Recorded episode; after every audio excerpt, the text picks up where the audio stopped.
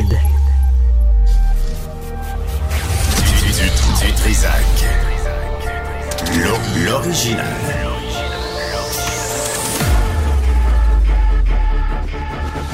Du Trisac. Votre plaisir coupable. Bonjour tout le monde, on est euh, jeudi, pas vendredi, on est jeudi 1er février. Janvier est fait. Check. 2024, janvier. on vient, on vient déjà.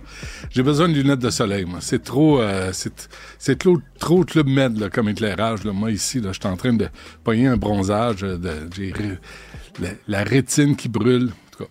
Euh, Stéphanie, bonjour. Oui, t'as un petit teint. Tranquillement, ça s'en vient. Oui, c'est ça. Puis là, ça me... Euh, tout va bien jusqu'à Oui, maintenant? oui, Tout toi? correct? Les C'est un autres, beau début de février. les autres te le demandent pas. T'es le seul. Je suis le seul à poser, à m'intéresser aux Je, je autres. l'ai remarqué. Ah non, ici, là, c'est que ce ne sont que des égaux. Pas très sains. Euh, Pas dans cette émission-ci. on, va, on va commencer avec Loïc Tassé parce que le jeudi, Loïc Tassé est avec nous. Bonjour. Bonjour Benoît, comment ça va? Ah, ça va. Toi, le, le Ah jeudi, oui, ça a l'air de super bien aller. tu, tu donnes un cours, toi, jeudi, hein? Ben oui, je donne un cours, c'est pour Un- ça. Il faut un que cours je de me quoi? rende à l'université. Sur le Japon, le jeudi. Ah, sur La le Japon. au Japon. Merci Ouais. de me l'avoir dit. Si je te pose pas la question, tu me le diras jamais. Ben écoute, je suis transparent, mais pose-moi la question. J'étale pas Ah, ma vie en public, moi. Il y a des gens qui aiment faire ça. Moi, non. Ça m'intéresse pas vraiment. hein. Excuse-moi, Loïc, je vais juste ajuster parce que j'ai la misère avec. euh, j'ai- les yeux très sensibles, donc je vais, je vais porter ça pour le reste de l'émission. Oh, Ah. Benoît, on sait que t'es un grand sensible. Ben, euh, ça passe par les yeux et ça finit ailleurs. bon, un mot, c'est correct. Mais vraiment, vraiment, c'est mieux. Son sale en sac à moi. Ah. Euh, tu, tu veux nous parler d'un sujet plus sérieux, l'Ukraine, là où les gens souffrent pour le vrai.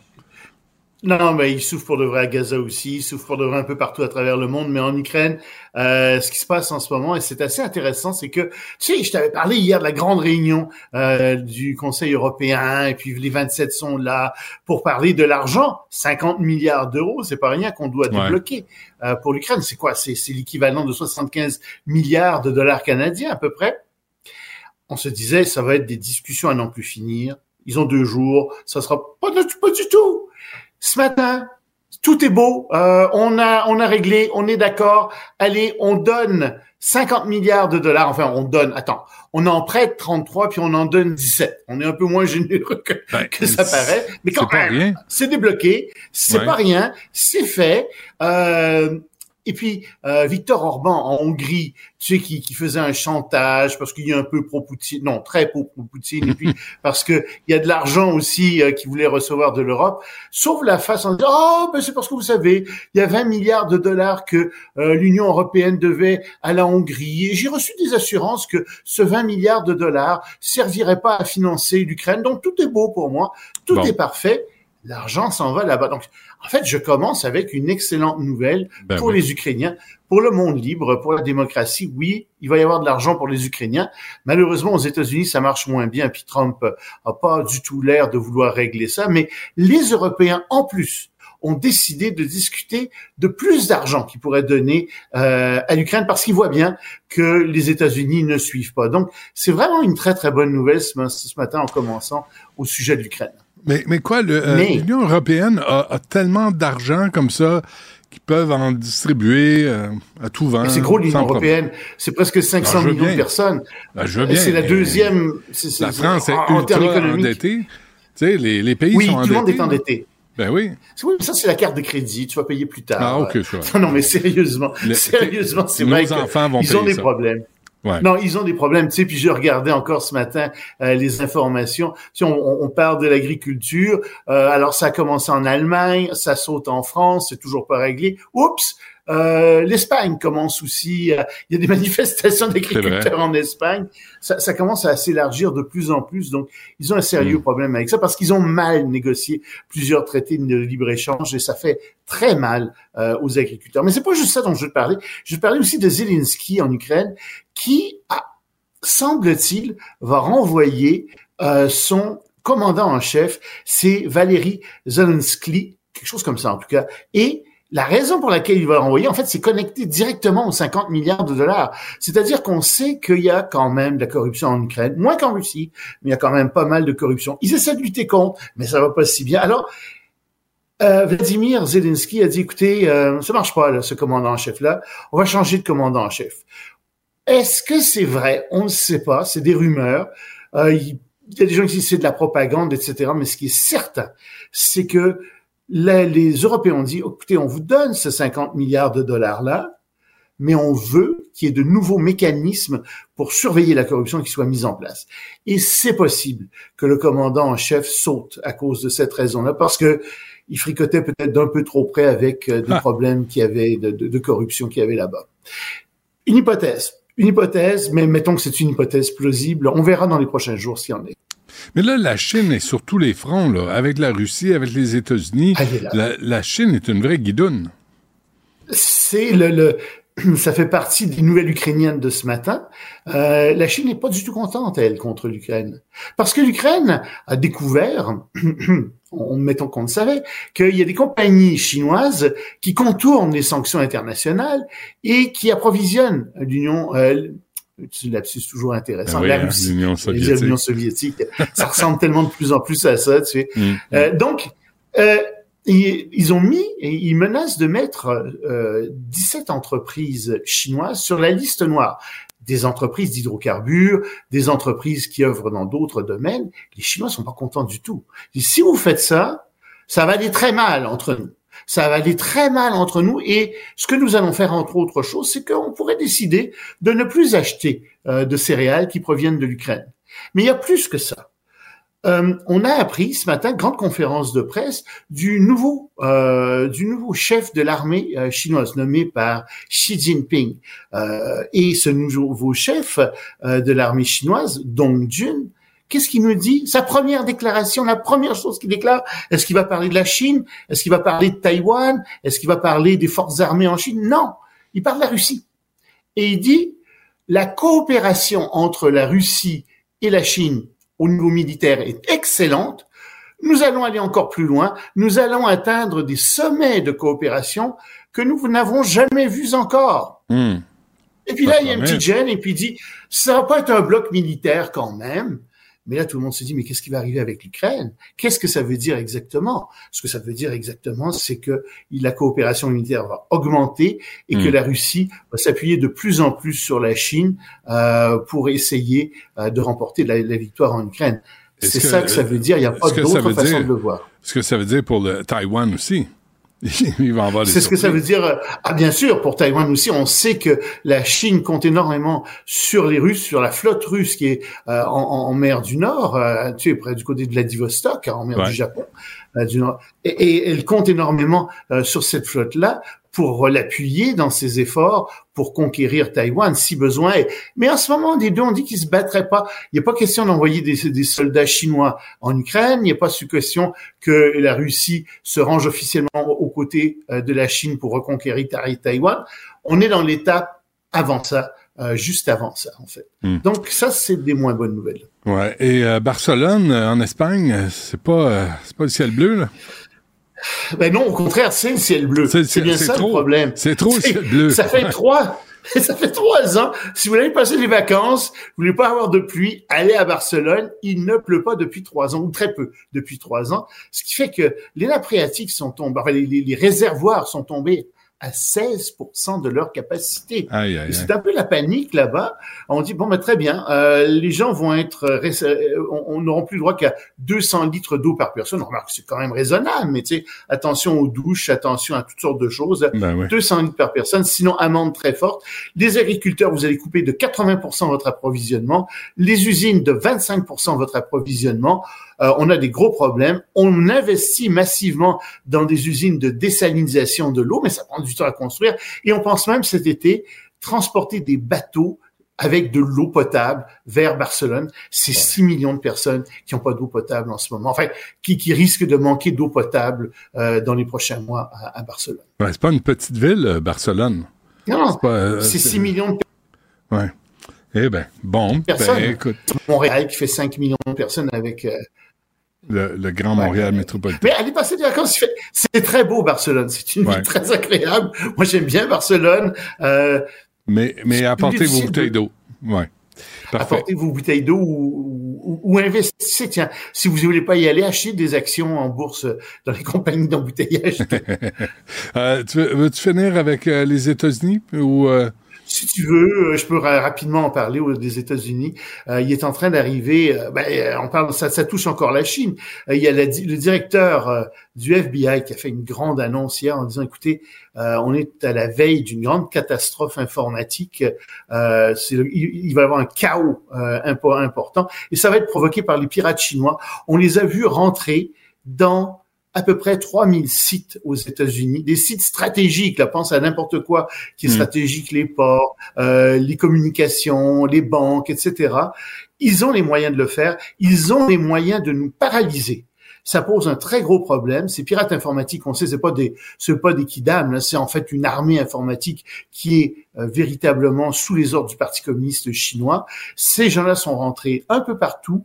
Euh, ça fait Reuters a, a eu des informations là-dessus privilégiées. Et Reuters dit oui, en fait, ça fait plus de trois mois que euh, les Américains ont réussi à, à, à trouver ces, ces, ces certains, un certain nombre de ces entreprises et essaient de les combattre, mais c'est vraiment un fléau. Euh, et Xi Jinping, en plus, a dit à Joe Biden, on le sait, non, non, vous en faites pas, je ne vais pas interférer dans les élections américaines. Attends voir.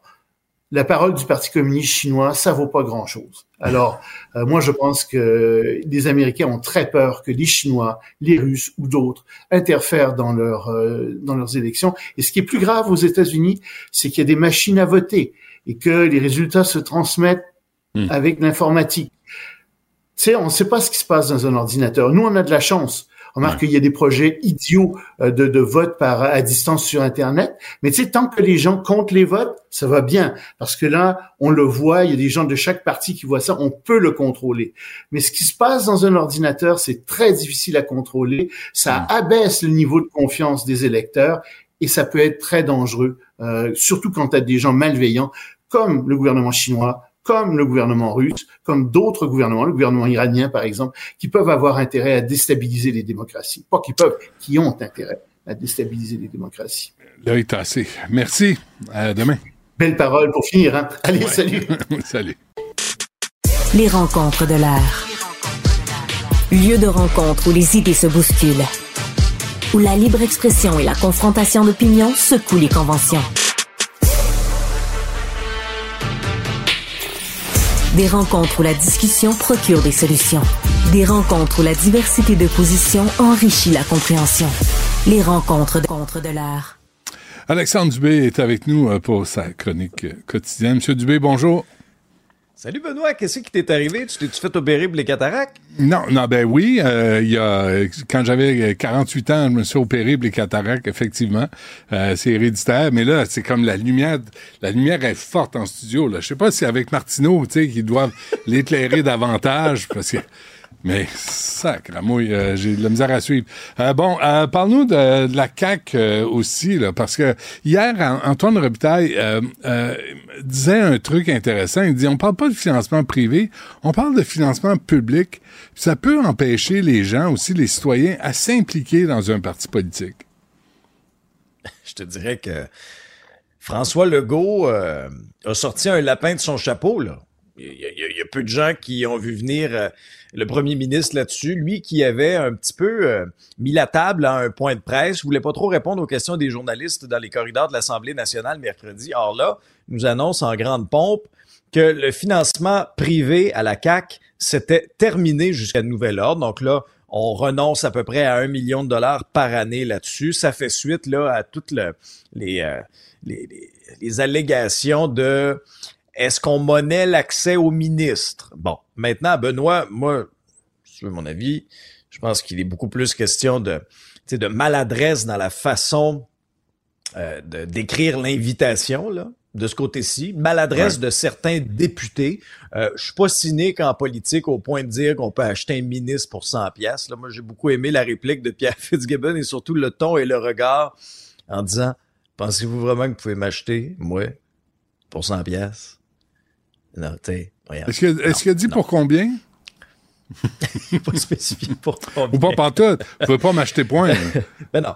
non, non, non, mais dans le sens que c'est ça, faut pas non plus là être hyper cynique en politique. c'est ridicule. Euh, C'est ridicule. aussi Depuis que l'opposition emboîte le pas. Maintenant que ceci est dit, j'ai hâte de voir ce que les oppositions vont faire d'une part, Ouais. mais Benoît, tu sais, distraction, discipline. Depuis le début de la semaine, là, François Legault a perdu la journée, a perdu la semaine et a perdu la rentrée parlementaire. Sincèrement, c'est catastrophique comme gestion pour la CAQ. Tu sais, dans une gestion de crise, Benoît, on a le choix. Là. OK, on peut rester calme, analyser ce qui se passe, laisser le temps commissaire à l'éthique de faire son travail, ou on peut faire un, un, move de panique, là, où on peut vraiment là, euh, gouverner par panique, prendre une décision comme ça. Et, moi, c'est ma perception. J'ai l'impression là qu'on fait une gestion de crise en mode panique du côté de la CAQ. Puis Benoît, allons juste même un petit peu plus loin. Là.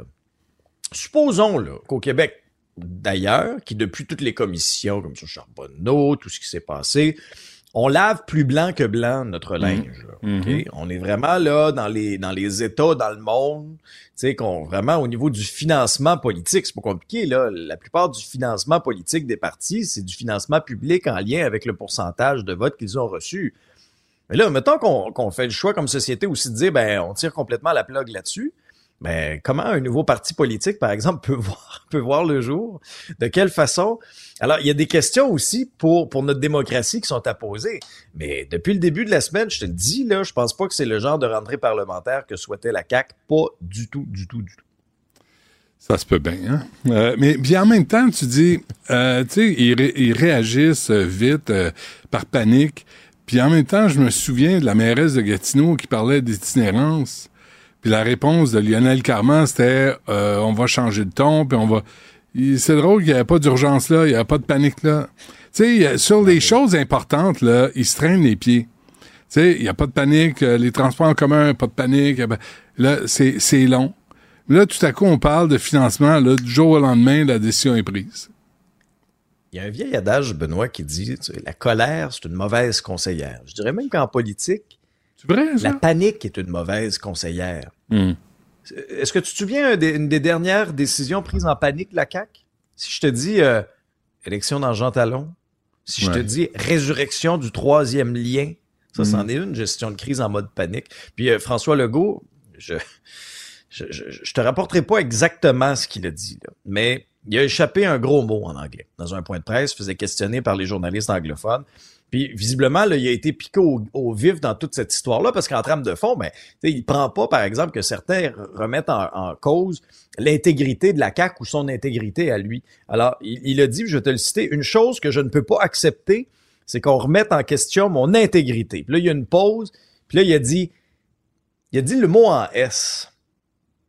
Puis c'est pas schnout. C'est euh, sacramouille? Hmm, T'es pas loin. C'est vrai? Le vrai gros mot, là. Wow, j'ai pas Un entendu vrai ça. gros mot en S. Aïe, aïe. Ça veut Je dire... euh, attention parce que là, ouais. CRTC, ben, le CRTC va intervenir auprès du premier ministre avant nous, là. auprès de François Legault. ben oui, ça, ne nous regarde pas. Bon, euh, ben écoutez, euh, donc, euh, je pense qu'on veut mettre ça au clair, puis là, il passe au prochain appel. Mais ça, c'est une distraction, là. C'est rien de productif pour la société québécoise. Je suis désolé. Ben, pendant ce temps-là, cette semaine-là, est-ce qu'on a parlé du réseau de la santé? Pendant ce temps-là, cette semaine, est-ce qu'on a parlé de crise du logement? Un petit peu, parce que là, on a eu des données préoccupantes de la SCHL, puis euh, Ouais. euh, Ottawa qui nous envoie un chèque de 100 millions au lieu de 470 millions. Mais tes enjeux au Québec, il y en a Ouais. un peu un autre, là. Les portes sont toujours ouvertes. cocktail là. à 100 pièces. Les portes sont toujours ouvertes à la même capacité. Là, il envoie un chèque. Ça, c'est Trudeau, ça. C'est pas son argent, il n'a jamais travaillé de sa vie. Fait que là, il nous fait payer ses décisions débiles, euh, puis euh, qui est ing- tu sais, ingérable aussi. C'est ingérable. Ce qu'il fait Trudeau au Canada, au Québec, on peut pas le gérer. Mais lui, il s'en fout. Là. Lui, euh, il sur une balloune. Euh, la réforme de J'ai la été un peu étonné, moi. J'ai été un peu étonné, Benoît, là-dessus, là, euh, de la sobriété de la réponse de la ministre Fréchette, la ministre de l'Immigration, ce qui me fait peut-être croire qu'il y a peut-être éventuellement d'autres montants qui arriveront. Mais il faut que ça arrive, basta. Ouais. Ça presse. Mais, mais, ces montants-là, là, ça crée pas des profs en classe qui accueillent les enfants. Ça Ah, ben crée pas des logements qui sont manquants. Ça, tu sais, l'argent des fois là, c'est pas toujours la solution au problème. Tu sais, je comprends, mais euh, il y a la capacité d'accueil, il y a le nombre de personnes qui travaillent dans un domaine pour accueillir des gens qui débarquent au, au Québec. C'est c'est pas l'argent là. Tu peux pas les engager. Il y en a pas. Il y a pénurie. Déjà, il y en a pas. Fait que Justin, il est là avec sa, la pièce qui, qui nous prend dans nos poches, mais il règle pas le problème. Bref, c'est un enfant.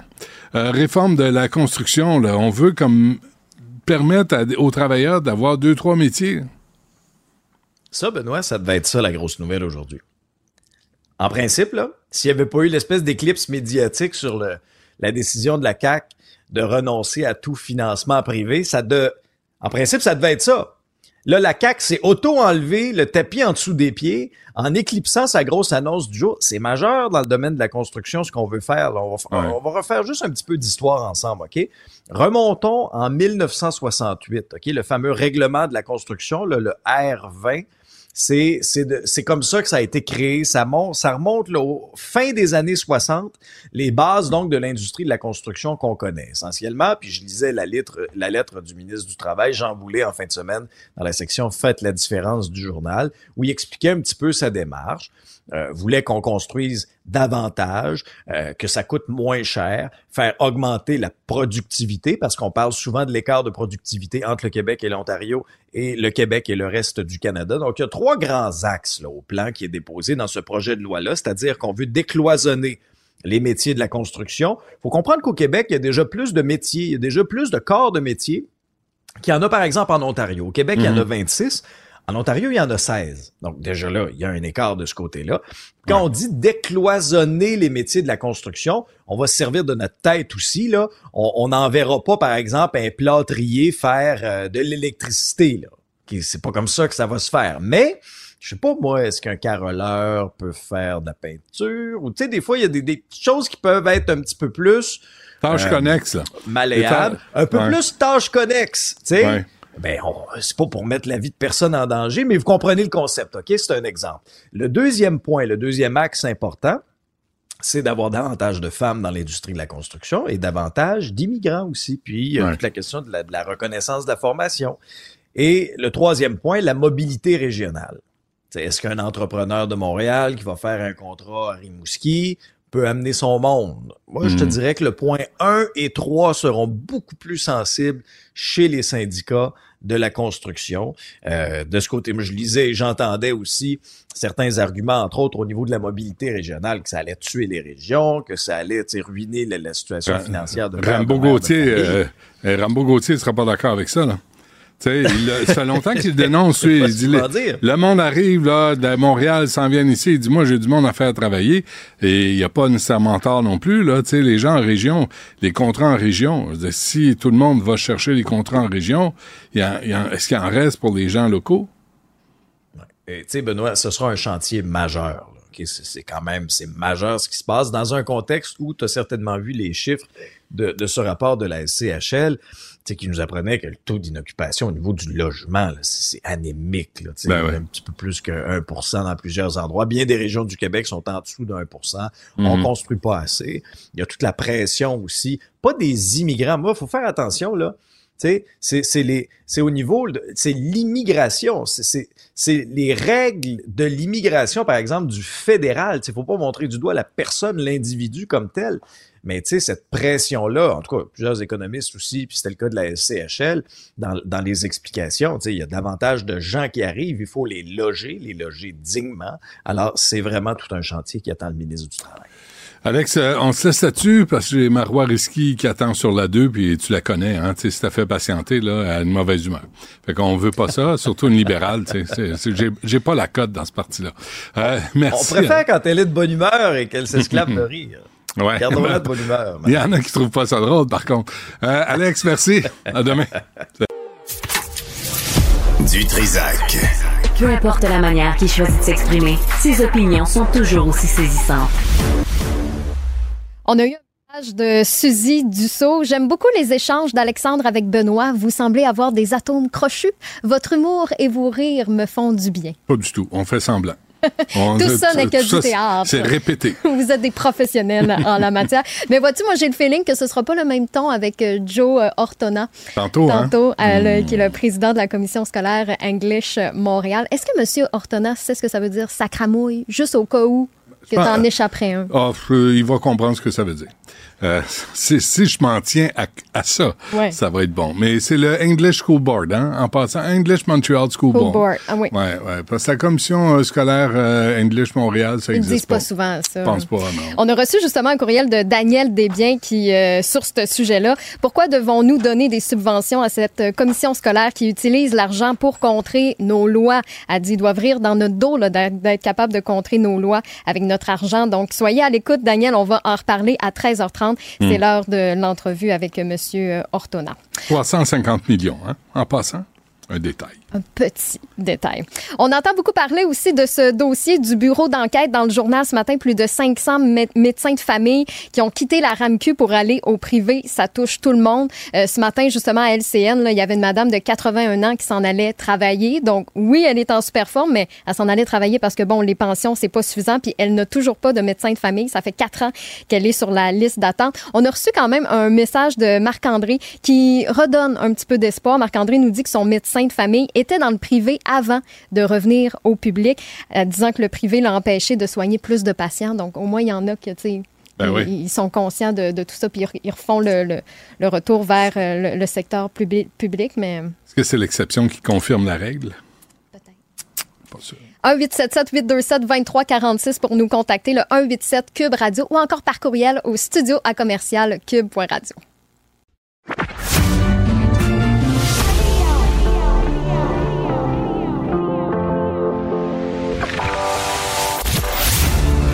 Il, cuisine, il talonne, il questionne pour obtenir les vraies réponses.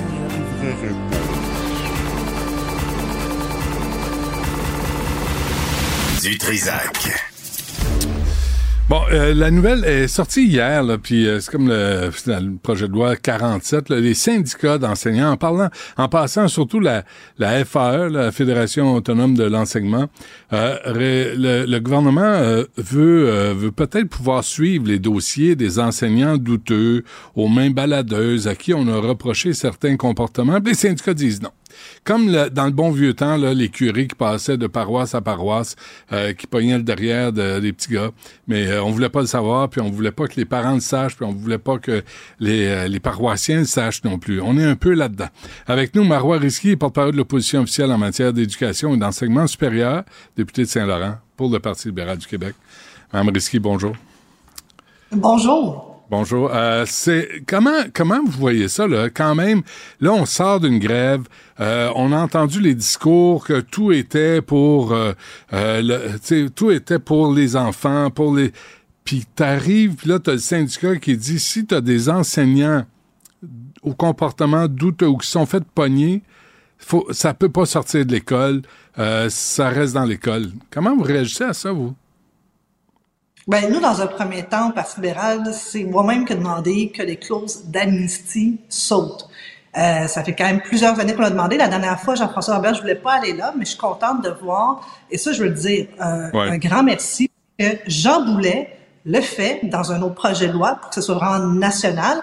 Et nous, on le fait en éducation avec M. Drainville, puis on travaille simultanément. Donc, les deux projets de loi roulent en ce moment en même temps, et on avance là-dessus parce qu'on peut pas reculer, puis je vais vous expliquer pourquoi.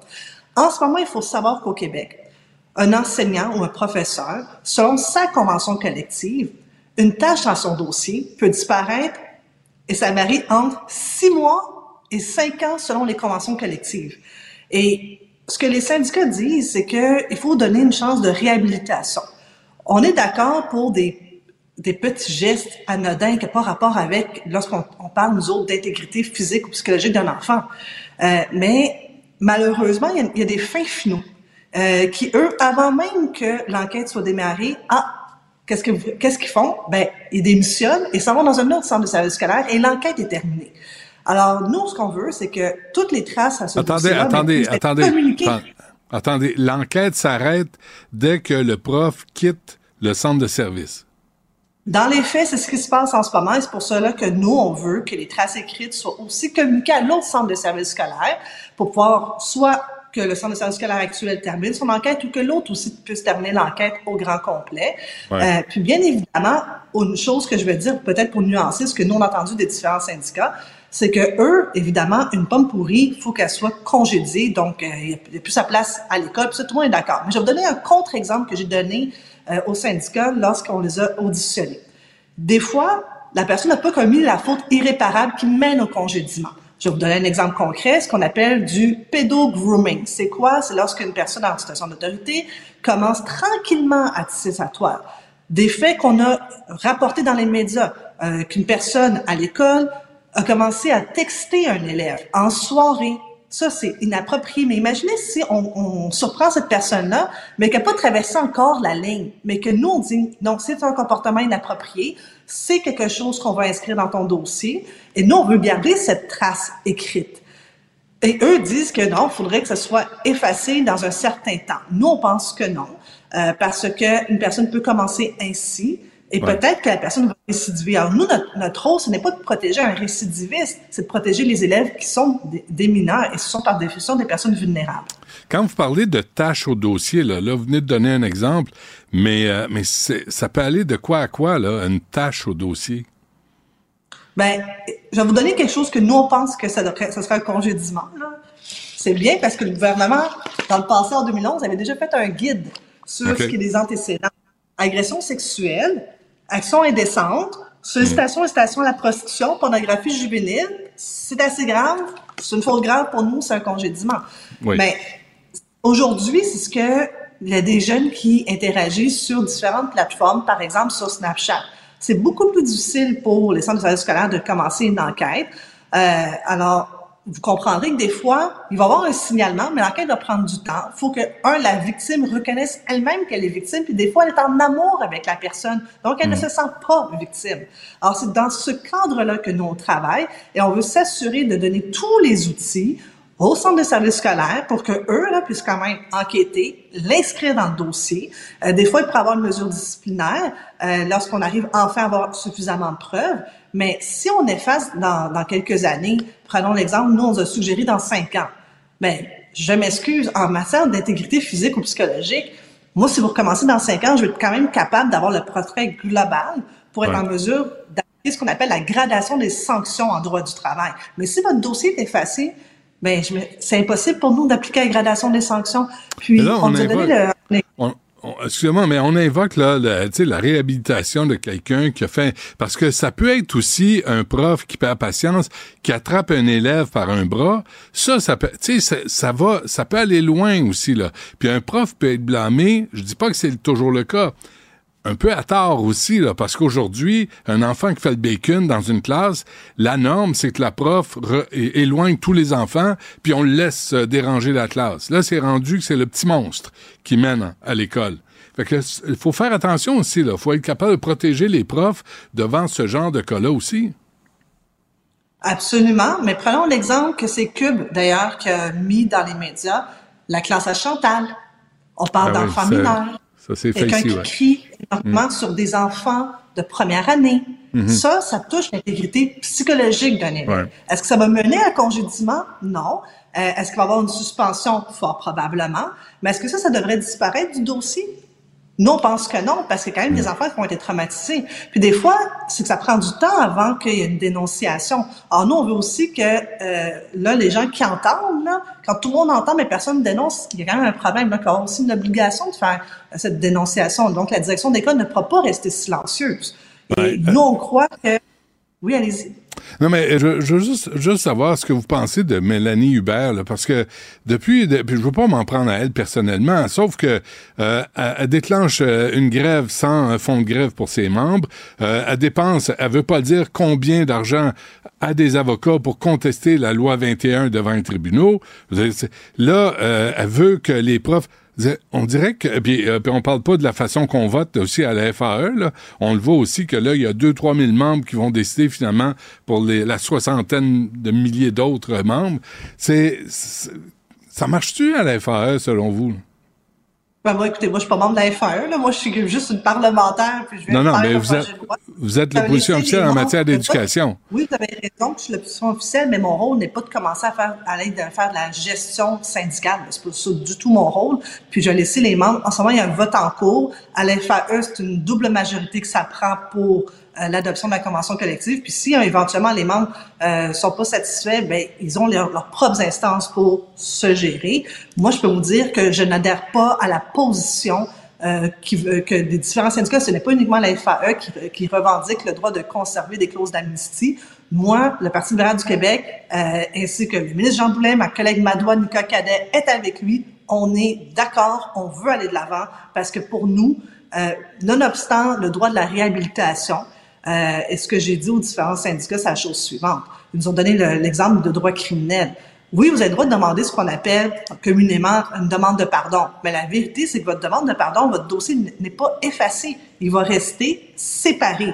Et lorsque vous allez faire une demande d'empêchement, ben, dès que vous allez vouloir travailler avec des personnes vulnérables, soit des mineurs ou des aînés, s'il y a une affaire en matière sexuelle, ça va être signalé et vous ne pourrez pas avoir votre, votre demande euh, d'empêchement. Et c'est pour cela que moi, j'ai demandé à M. Drainville d'aller un peu plus loin parce que présentement, le projet de loi ne demande que les antécédents judiciaires.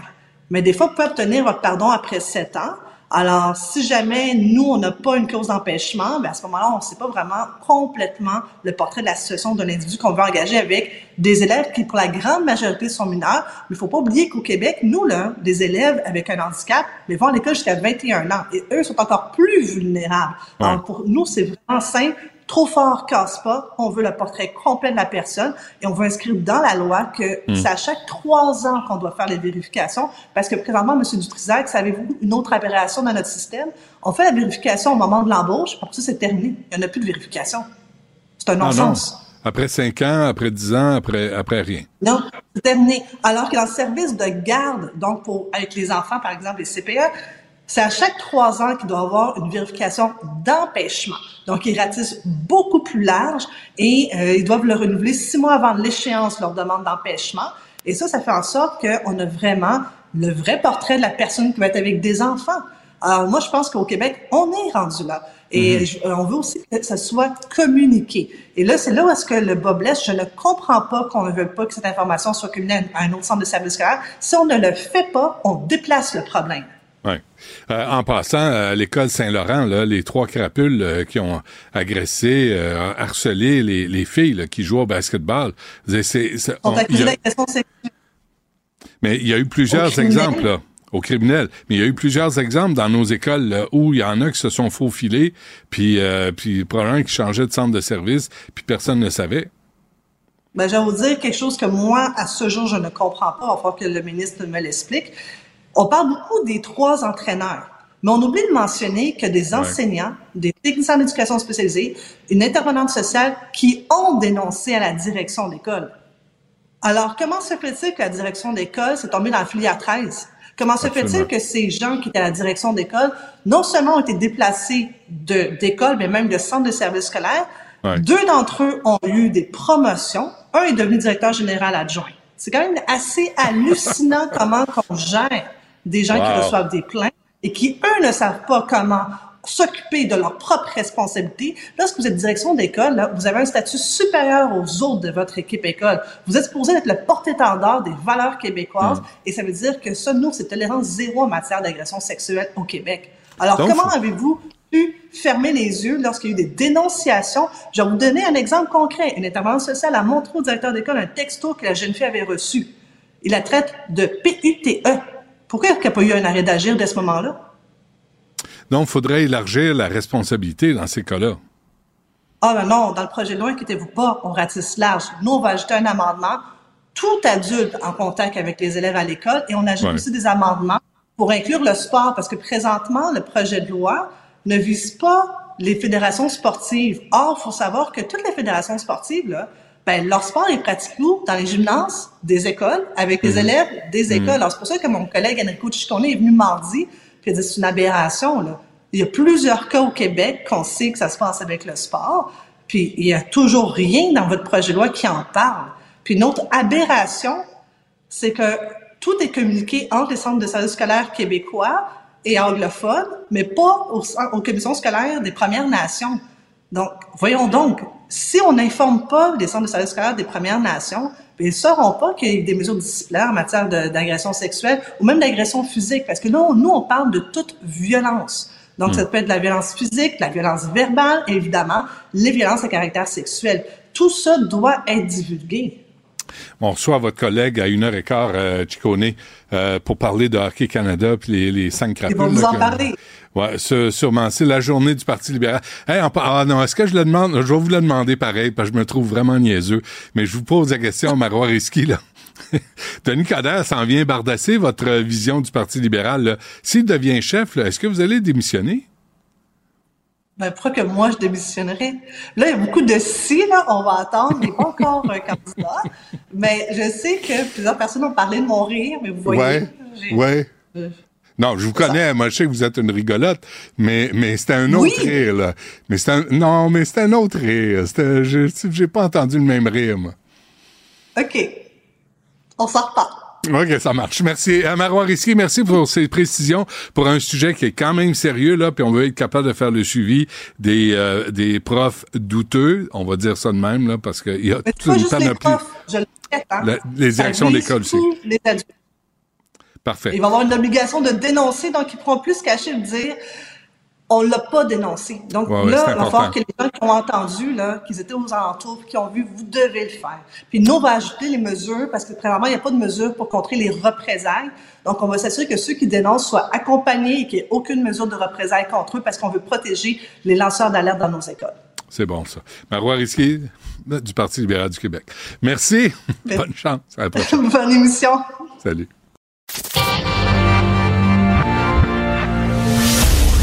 Du Trisac. Il n'a peur de rien, sauf peut-être des qu'on orange. La rencontre Martino du Trisac. Ah, ça, ça regarde mal. Ça regarde mal. Il commente l'actualité dans le calme et la sérénité. Arrête de te plaindre, arrête de chialer. Une génération de flambous, de mollassons. Des propos sérieux et réfléchis. Tu me niaises-tu? Ben oui. Brut de bouche. la sagesse en bouteille.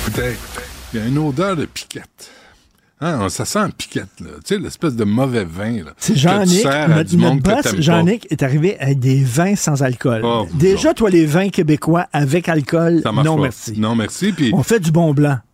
Peut-être. Faudrait que tu me le trouves. Ben oui. Ben, moi, j'ai écouté Monsieur même Galliano, du rosé. tu te souviens, Galliano? Ouais. L'ancien ambassadeur au Danemark. Il était bon dans les pots de vin. C'était très bon dans les pots de vin. Alors, il l'avait mis au Danemark, d'où la phrase de Shakespeare, il y a quelque chose de pourri au royaume du Danemark. Alors, il est allé acheter ton vin chez M. Galliano, ouais. dans, dans canton de l'Est. ça? Oui, oui. C'est vrai. Puis il y Ça avait le pas. pantalon là, qui allait, Ah ouais. tu sais, avec la ceinture en dessous des bras. Parce en dessous des il bras, le sa- pantalon là, comme Parce ça. là. qu'il levait son pantalon pour marcher sur les raisins. c'est pour ça qu'il levait. Mais, mais Et là, tu disais, euh, ah ouais, son vin, euh, vin rouge, a gagné des prix. Ah oui, de piquette? Non, c'est Ah, c'est bon. Non, puis les nouveaux curés, là, là, là vous sais, la bière sans alcool, moi, je- la- des fois, j'en bois, puis c'est correct, c'est, Ah, C'est super bon. Mais, mais le vin, pas l'alcool, le gin, c'est, c'est sucré, c'est pas C'est bon. hyper sucré. C'est vrai, tu sais, mettez-en moins, mais mettez-vous un peu de gin, de vrai gin, puis Tu meurs un- pas d'une cirrhose foie, mais tu meurs du diabète. Ben, c'est sûr. Avec ça, c'est tellement sucré, Ah ça n'a non, pas ça c'est- pas de c'est- ça tombe sur le cœur. Fait que toi, toi, t'as-tu aimé ça, Stéphanie? C'était- pas mauvais au début. Ah, je t'en prie. Là, je l'ai, je, je l'ai sur le cœur. Il sentait, Ah le vinaigre, il sentait le vinaigre Ouais. un peu. Hein? Ouais. Ça goûtait correct, mais ça... C'est ça. Ben, c'était comme un petit jus, mais À trop, partir- trop sucré. À partir, de quel âge, à partir de quel âge as-tu don- as-tu donné de l'alcool à tes enfants? Non.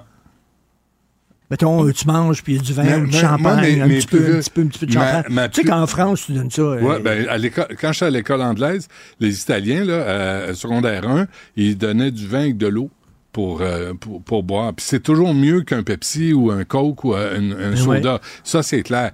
Mais euh, moi, les enfants, je leur fais goûter, je les fais sentir, tu sais. Mais euh, je leur, je leur sers pas, la- tu sais, ils ont 12, 14 ans, là, tu sais. Là, Jean-Nic, qui dit les, les, les chiffres sont très bons, on est très content. Il y a de moins en moins de, de, de jeunes qui, qui, qui boivent de l'alcool. Je dis, ben oui, c'est Ah parce oui. qu'ils gèlent la bine. Ben, c'est ça.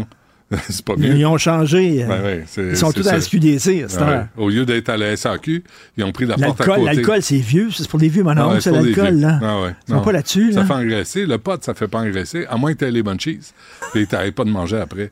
Mais, mais bref, euh, je n'ai pas envié Non, tant- mais de dire, de dire pendant, de dire d'encourager les gens euh, à, À faire attention, Oui, oui, tu fais à faire attention. attention, Ouais, à boire avec modération. Puis même, tu sais, euh, Pas Richard comme Béliveau... toi. Toi, quand tu commences, Ah tu non, pas de ça c'est toi ça.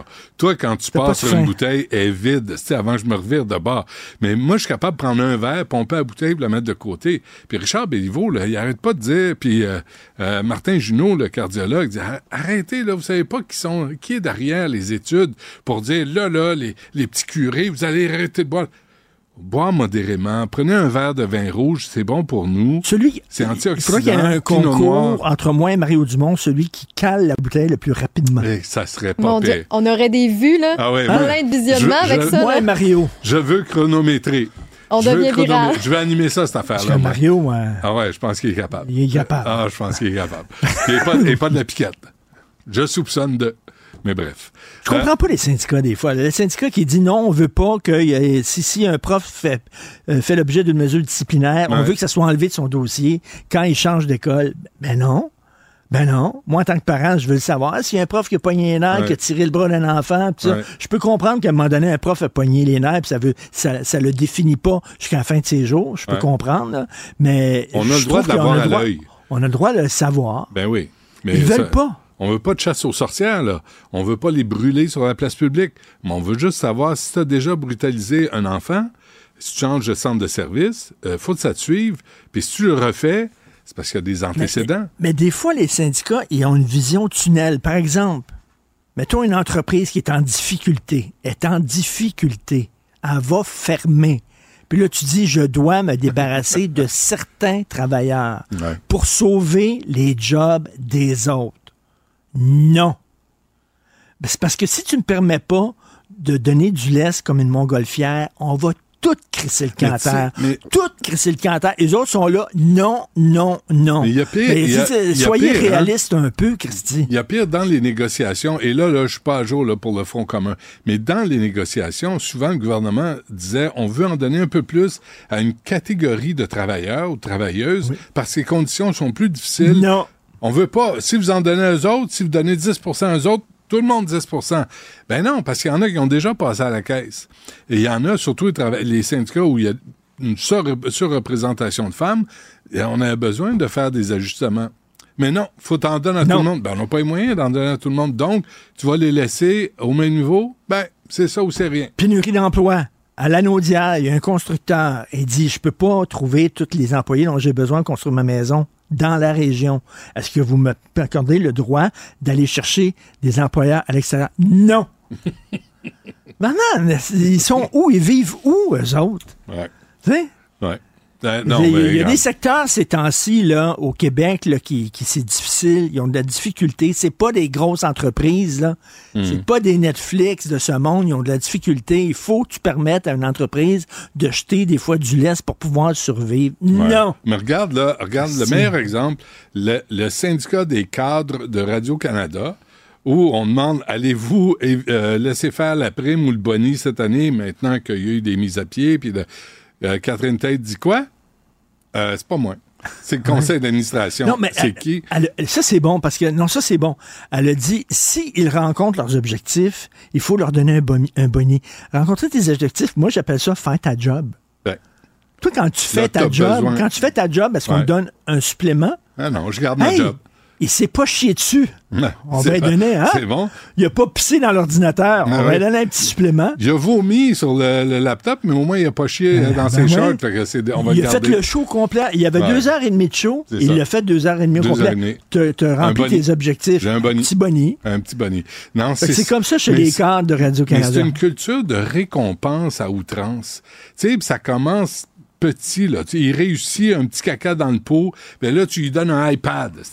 Là, tu, il, il se présente au baseball, il y a il- trois retraits sur trois prises, tu lui donnes un trophée. Et, ton enfant, et ton enfant, après avoir mangé, prend son assiette, puis met ça dans le lave-vaisselle, hop, Toute la famille, euh, Ouais, là, ouais, là, tu l'applaudis, puis là, tu lui donnes un petit 20 piastres. Ben oui, certain. T'as fait ton lit. Hey, attends j'ai- fantastique. J'ai pas d'argent, je te fais un chèque. C'est correct? Ça Ben oui, c'est vrai. C'est la culture du bonnet. Ouais, de, de la Pour faire ce qui devrait, pour faire ce qui tombe sous le sens. puis, Ouais. euh, Ce qu'on devait faire, nous autres, parce que sinon, on se faisait tirer par une oreille. Tu sais, là, aujourd'hui, il faut les récompenser. C'est peut-être mieux, peut-être pas. Tu sais, c'est- ça, ça enlève l'initiative de vouloir faire des choses gratuitement. Pour le bien commun, pour, pour la maison. Si Pour fais- le bien commun, c'est-à-dire, tu es un syndicat, puis tu dis, hey, les, les profs qui se comportent pas correct, c'est normal que ça soit écrit dans leur dossier. pour protéger, Pour, pour la majorité la- de, de profs qui se Non. comportent correctement. C'est euh, le rien même. savoir. Ouais. Ben. veux- Veux-tu un petit Perrier? Veux-tu quelque chose pour que ça passe? Pour, la euh, piquette de que ça Jean- décolle. Jean-Nicolas J'ai Gagné. ma Je bouteille t'apporte d'eau, euh, Non, j'en veux le pas. vin blanc. Non, Oui, j'en veux vrai. pas. C'est trop, il y a trop de sucre. Je vais m'endormir, là. Je vais avoir euh, Joe, Joe Ortona de, de English School Board, là. Euh, je vais m'endormir en pleine entrevue. Trop de tu sais que c'est plus une commission scolaire, c'est un, c'est un parti, c'est le parti égalité. C'est Ouais, ça, c'est le c'est- parti c'est égalité nouveau- des anglophones. Ouais. Déguisé en commission scolaire, c'est pas une commission c'est scolaire. l'aile du Québec Bashing Community Groups Network. Tu sais, c'est C'est l'aile le- militante. Le cheval de Troie du Ouais. fédéralisme canadien au Québec. Financé par qui? Tu sais que c'est, ils ont un budget de 350 millions qui vient principalement de quoi? Mais du provincial, c'est. Fait que c'est nous qui, les finançons pour qu'ils nous donnent- pour qu'ils nous poursuivent, poursuivent contre une loi dûment votée à l'Assemblée nationale. Votre argent au travail. Entrevue prévue à 13h30 avec le président de la English Montreal School Board. Parlez-moi pas de la commission scolaire English, ça n'existe pas. C'est l'English Montreal Nous School autres, on Board. est des centres de services. Eux autres continuent avec leur commission scolaire. commission scolaire parce qu'ils ont dit non à Roberge. Puis Roberge a dit, ils ont dit non, on veut pas y choquer. C'est drôle, hein? Commission scolaire francophone, ils ont dit non aussi. Ils ont dit, femme ta gueule, tu passes par là. Je pense qu'au point de vue de la Constitution, tu es obligé de, de garder les commissions scolaires pour les minorités linguistiques dans chaque province. Je sais pas trop quoi. Il y a, il y a un gugus de même. arrête, Euh, j'ai des larmes, de- des larmes qui montent. Ouais, je sais, c'est très difficile de parler des. À chaque fois, tu me fais pleurer. Tu me donnes, tu me fais de la peine. Va-t'en. Tu me fais pleurer. Allez. J'ai de la peine pour les pauvres anglos. Du Trisac. S'il y en a un dont la sagesse est pas encore arrivée avec le temps, c'est bien lui. Toujours aussi mordant que les premiers temps. Benoît Dutrisac. Nicole Gibault est avec nous. Nicole, pas pire, hein? Juste euh, comme euh, 11 minutes de retard. Wow! Merci. Bravo! Merci, je l'apprécie. J'apprécie l'effort. Euh, cette histoire, je vais en parler avec Enrico Ciccone tantôt, Nicole. Je te dis ça là, pour le viol collectif. Là, cette jeune femme à qui euh, Hockey Canada a donné 3,5 millions pour euh, la faire taire. Euh, la procédure, quand euh, la- une équipe de la Ligue de hockey, la Ligue nationale de hockey, la procédure par qui il passe là, pour engager quelqu'un, les questions qu'on pose, je vais poser toutes ces questions-là à Enrico Ciccone. Euh, et là, on a appris hier l'identité de cinq des huit joueurs. Ouais, puis pour la première partie, oui, c'est vraiment lui qui va pouvoir y répondre beaucoup plus que moi. Moi, c'est vraiment euh, le contexte juridique dans lequel se trouvent ces gens-là présentement. C'est que, oui, on avait, ça fait longtemps là, euh, qu'on parle de ce phénomène de ces joueurs qui vont potentiellement être accusés, peut-être, mais il faut jamais oublier qu'il y avait eu une enquête. Ils n'ont pas été accusés. Il avait même euh, dit non, il n'y a pas matière à poursuite. Euh, à ce moment-là, les policiers euh, n'avaient pas continué. Et il y a eu tellement de un contexte médiatique entourant tout ceci euh, élevé qu'à un moment donné, là, ça a secoué euh, tous les acteurs là-dedans et euh, ils ont refait une enquête plus poussée, etc. Et il y a eu, entre-temps, si on se souvient, là, cette jeune fille-là avait pris des mesures au niveau civil, même si c'est en Ontario, ils ont quand même des, des, cours civils en Ontario. Alors, pour avoir dédommagement pour le viol collectif, il n'y a pas eu de procès. Euh, c'est pas du tout la même preuve. On s'entend qu'un un viol, euh, alors qu'on on réclame des dommages aux civils, mais que ce soit en Ontario ou partout, ce n'est pas la même preuve euh, qu'au criminel. Là, c'est au criminel et les gens me demandent souvent, est-ce qu'ils vont être accusés, co-accusés? Normalement, oui, mais on n'a pas l'acte d'accusation. Les cinq, peut-être. Il y a des avantages et des avantages pour les parties. Euh, par exemple, quand on fait des poursuites séparées, un peut témoigner contre l'autre, alors Ouais. que s'ils sont co-accusés, on peut pas les forcer. Il y a, il y a- il y a différents points im- importants, mais on ne le sait pas. On va avoir une conférence de presse de la police de London le 5 février. On va probablement avoir tout le détail de ce qui se de comment ça va se passer. Mais il reste une chose, c'est que ces cinq joueurs, euh, on les connaît. Ils vont être, euh, ils vont passer au bertillonnage, ils vont être identifiés, euh, les, empreintes digitales, photographiées. Les avocats nient avec véhémence les accusations. C'est correct, ça existe. C'est la présomption d'innocence, mais le cours de justice criminelle est déjà emboîté. Là. Alors, on va les revoir, on va avoir des comparutions officielles. Euh, il y a également des engagements, certainement des engagements qui ont été demandés, c'est-à-dire la première condition, c'est sûr, de ne pas communiquer d'aucune façon, ni directement, indirectement, avec la victime présumée ou ses proches, etc. Puis, bien. ça fait partie d'un dossier euh, qui, est, qui va être médiatisé parce qu'on comprend que si on regarde euh, la liste là, de ces joueurs-là, avec leur potentiel de salaire qui vient de s'écrouler probablement pour très, très longtemps, c'est quelque chose. Euh, Alors, est-ce que, euh, question, Nicole, est-ce que le fait que Hockey Canada ait dédommagé à 3,5 millions la victime, c'est pas comme, euh, j'imagine, ça fait partie euh, d'une preuve, ça? Non, pas au criminel, euh, ça n'a rien. Parce que combien de fois, je vais te donner l'exemple très clair, en matière civile au Québec, on peut régler des dossiers, que ce soit pour 1 million, 2 millions, 10 millions, 500 piastres, et on dit, sans euh, reconnaître la responsabilité, on n'accepte pas la responsabilité, mais on accepte de dédommager, pas parce qu'on... Mais il y a une- on a des phrases Non, très mais- spécifiques parce que les gens n'accepteraient pas. Les gens dédommageraient pas sans admission. Ça, c'est bien important. On Admission de la pas part- la responsabilité. Admission de qui? De la part de qui?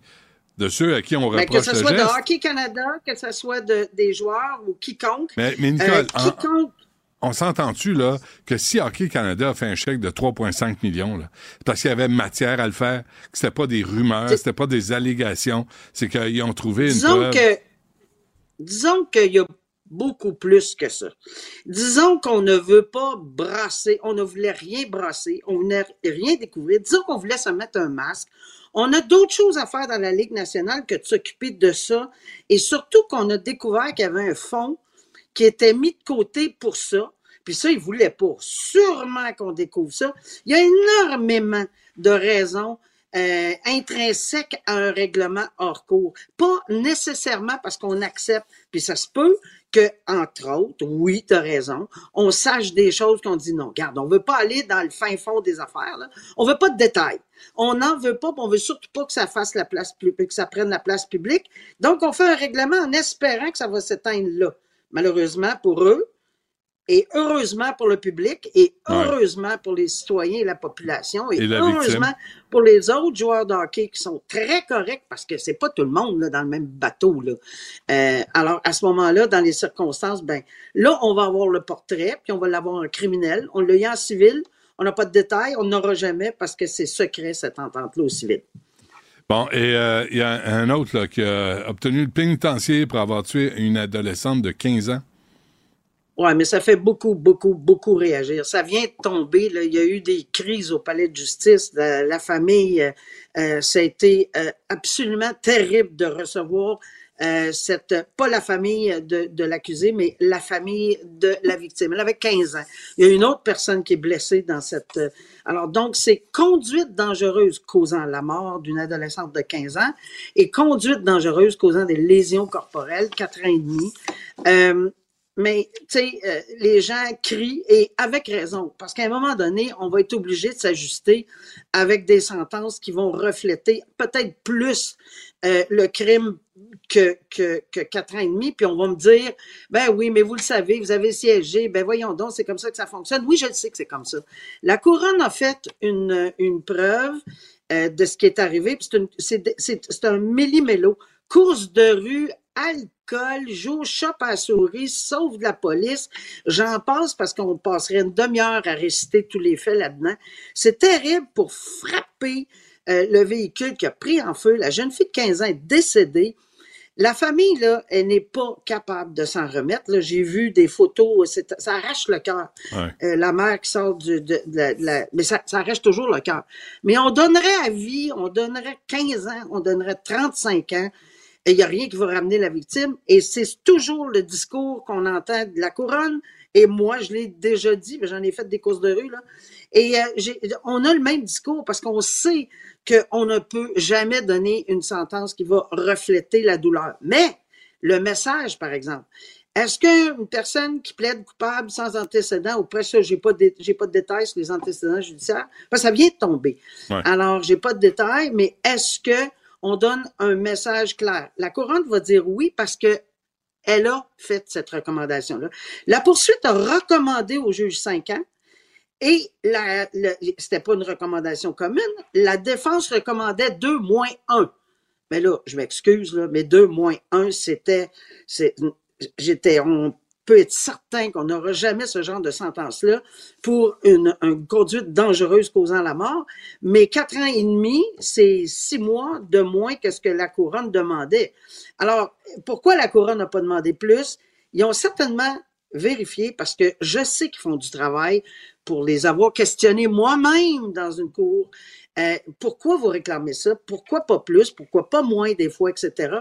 Et ils font une étude. Quand ils connaissent un peu euh, le, comment ça fonctionne, puis ils n'envoient pas n'importe qui, là, plaider ces dossiers-là, alors ils vont étaler, ils vont lire la jurisprudence avant. Puis quand les cours à travers le Canada vont entre, entre un an et sept ans et six ans, avec ou sans antécédent judiciaire, s'ils réclament plus et si le juge dit non, moi je donne 15 ans, c'est épouvantable cette, cette affaire-là, ben, qu'est-ce qui arrive? C'est que la personne va en appel, ça recommence, il n'y a plus de plaidoyer de culpabilité, on recommence à zéro, ça dure trois ans, quatre ans, des fois, plus, Hmm. moins, parce qu'il y a Jordan. Et, et, et là, la famille revit tout ça. Alors, c'est entre deux mots, quel est le moindre? Quatre ans et demi? Ou avoir une sentence beaucoup plus forte, mais la couronne a sous-pesé et a recommandé cinq ans. Mais c'est sûr que c'est jamais assez. Puis je comprends très bien le cri d'alarme des familles. Hmm. Je le comprends. Peut-être un, un petit quatre ans et demi et une interdiction euh, de conduire à vie. Ce serait. euh, Ben, sais-tu quoi? Je- faudrait que ça J'ai suive. pas, le- j'ai pas le détail, tu as raison. Puis je l'ai vu parce que j'ai déjà fait. J'ai dit, bon, vous me recommandez ça, mais moi, je vais interdire. Je l'avais interdit 10 ans à un moment donné. Ah, oui, hein. Euh, mais quand il y a une interdiction d'un an ou deux, quand tu as une vingtaine d'années ou une trentaine d'années, ça, beaucoup. ça, ça- ça veut rien dire. Je Non. serais curieuse, j'ai pas le détail. C'est possible que le tribunal ait interdit 3, 4, 5 ans, je ne sais pas. Mais ça, c'est une excellente suggestion qu'on augmente l'interdiction parce que, garde, là, euh, des cervelles comme ça sur la route, on Ben ouais. n'en veut pas. Jouer au chat à souris avec un véhicule de 2000 tonnes, voyons donc. Ouais. Ça tient pas la route. Nicole, on, on se reparle demain. Merci. À demain. Au Salut. revoir. Du Trisac. Des propos cohérents. Des opinions différentes. Vous écoutez Du Trisac. Euh, Sybelle Olivier est avec moi. Ce matin, euh, j'ai- on, l'a- on a lu ça, là, le- euh, la présence euh, des, euh, de tous les responsables de TikTok, de Snapchat, de Discord, de Meta, de Twitter, de- euh, devant le Sénat américain. Et Zuckerberg s'est fait mm, mm, euh, passer par là. Brassé, je pense, on peut Eh dire. boy. Mais vraiment parce qu'ils sont venus rendre des comptes de la dangerosité de leur, de leur plateforme pour Ouais. euh, les jeunes enfants qui sont exposés finalement à du contenu super dangereux. tu sais. Ils notent des, des photos nues carrément, de la sextorsion, hein, d'avoir de l'argent en échange de photos. Euh, puis d'autres petites filles qui sont amenées à, à être inspirées, mettons, par des filles qui font toutes sortes de régimes alimentaires. Il y a eu des témoignages où on disait, tu sais, moi, ma fille est devenue anorexique après avoir euh, été sur vos plateformes. Tu sais, donc, venez rendre des comptes, venez nous dire Ben oui. comment ça se fait que nos jeunes sont pognés, sont, sont pris avec ces contenus-là, qu'il n'y a pas de modération. Pourquoi ils sont capables de voir ça? Ouais. Puis je te dirais que les réponses de Zuckerberg, euh, ils faisaient dur. Et mais toute la gang, hein, ils se disent tous euh, non responsables. Ils sont responsables de rien, mais ils engrangent des milliards de dollars. C'est c'est vraiment scandaleux. Mais Zuckerberg et les autres se sont fait bardassé par un sénateur en particulier. Oui, exactement. Euh, c'est le sénateur du Missouri, euh, Josh Hawley, qui lui en particulier, les bombardait Zuckerberg de questions. Puis ce qui est Des intéressant, questions c'est simples, hein? ben oui, Sacramo, c'était très simple. Ben, ben, absolument, tu sais, c'est comme, on lui demandait, euh, Premièrement, c'est parce que, tu sais, revenons en arrière, au début, quand il se met à brasser Zuckerberg, euh, il lui dit qu'il y a eu un lanceur d'alerte, qui est quelqu'un de la boîte d'Instagram, qui est venu donner des, euh, qui a envoyé un courriel, qui est venu, en fait, euh, faire un, un- j'ai juste testimony, aide-moi en français. témoignage. Ouais, c'est ça, exact. Euh, pour venir donner des, des données, ce qui se passait sur Instagram. Puis il dit que des filles, entre 13 et 15 ans, en l'espace d'une semaine, 37% ont vu de la nudité, 24% ont reçu des avances sexuelles, 17% ont vu du contenu incitant à l'automutilation. Donc là, il regarde Zuckerberg, puis il lui dit, qui t'a renvoyé pour ça? Pas capable de répondre. Il n'a pas Ouais. renvoyé personne. C'est ça qu'on comprend après. Ouais. Quelles mesures vous faites après ça pour euh, dédommager les familles? Mm. Qu'est-ce que vous avez fait? T'as-tu donné de l'argent? Toi, Mm. t'es milliardaire, vas-tu faire quelque chose personnellement en lien avec ça? Rien du tout. Il est là. euh, euh, Il bafouille, là. je sais pas si tu veux qu'on Ah oui, l'écoute, mais vous allez voir à quoi ça ressemble euh, quand on n'a pas de réponse aux questions qu'on demande. Do you know who's sitting behind you? You've got families from across the nation whose children are either severely harmed or gone. And you don't think it's appropriate to take a, talk about steps that you took? The fact that you didn't fire a single person? to- Let me ask you this. Let me ask you this. that we took. Have you Just let me compensated any of the victims? Sorry? Have you compensated any of the victims? I- These I- girls, have you compensated them? I don't believe so. You, why not? Don't you think they deserve some compensation for what your platform has done? Help Senator- with counseling services, help with dealing with the issues that your your service has caused? Our, our job is to make sure that we build tools to help keep people safe. Are you going to compensate them? Senator, our job and what we take seriously is making sure that we build industry leading tools to find harmful To make content, money. take it off the services, Uh, to make money. and to build tools that empower parents. So you didn't take any action. You didn't take any action. You didn't. Mais tu vois, il sait pas pantoute Non, non, il y avait sa cassette de. Là, là Ouais. Marc, tu vas te répondre. Euh, notre travail, là, c'est de développer des outils euh, pour C'est ce qu'il a fait? l'industrie. 20 milliards de dollars dans la sécurité depuis 2016, monsieur le sénateur. 40 000 personnes sont dédiées à la modération. 40 000 personnes qui font en sorte que quand même les jeunes filles sont pognées avec ça. Ouais. Il y a même un, un témoignage qui disait que les, les jeunes se sont fait vendre du fentanyl. T'imagines-tu? Ouais. Non, c'est complètement fou. Puis bon, il y avait ça, des euh, familles hein, derrière euh, Puis il s'est excusé, cette gang de Mark. Zuckerberg Il s'est excusé comme une mauviette. Tu sais, Ouais. des excuses vides. Je là. suis désolée pour tout ce que vous avez vécu. Personne ne devrait subir les choses que vos familles ont subies. Ouais. So, euh, qu'est-ce que tu vas faire? Exact. C'est Yep. quoi la prochaine étape? Il n'y en a pas. Mais TikTok, c'est pareil, là. TikTok sur les jeunes filles, l'impact est négatif aussi. Les défis là, de s'étrangler, Ah oui, ouais. se- c'est des conneries. C'est Mhm. pas des créateurs. Moi, quand j'entends les influenceurs aller dans les, les émissions de télé, être reçus par les émissions de télé, puis on les présente comme des créateurs de contenu, ta gueule, t'es un créateur de conneries, tu vends de la camelote, t'es formé à rien, t'as aucune formation, t'es redevable de rien à, ni- à personne. C'est qu'on s'inspire de leur mode de vie. Puis moi, j'ai- j'ai j'ai 25 ans et je suis sur ces plateformes-là. Puis par exemple, sur Instagram, tu vois des vies parfois que, que tu as envie d'avoir. Des gens qui ont, qui ont des, des modes de vie qui, qui leur font ressembler d'une certaine manière. C'est faux. Puis tu les idolâtres. Mais il y en a pour qui, là, c'est des gens qui s'entraînent, qui mangent bien tous les jours, mais qui sont peut-être extrêmement militaires. Mais toi, tu te dis... Tu sais, comment je peux comment je peux atteindre ça? Qu'est-ce que je veux? Puis ça devient malsain parce que tu essaies de devenir quelqu'un que t'es pas au quotidien. Tu regardes les images, t'espères être elle. Puis moi et mes amis, on s'en parle. Puis des fois, on, on est rendu à des moments où on se dit, ok, moi j'ai enlevé telle telle personne, je suis plus elle ou je suis plus un tel parce que on se rend compte que c'était difficile psychologiquement. Mais- Mais, mais pour une fille de mais 13 ans, est-ce vous- qu'ils sont capables de, de penser à ça aussi Ça vous facilement tente pas de lire des livres à la place?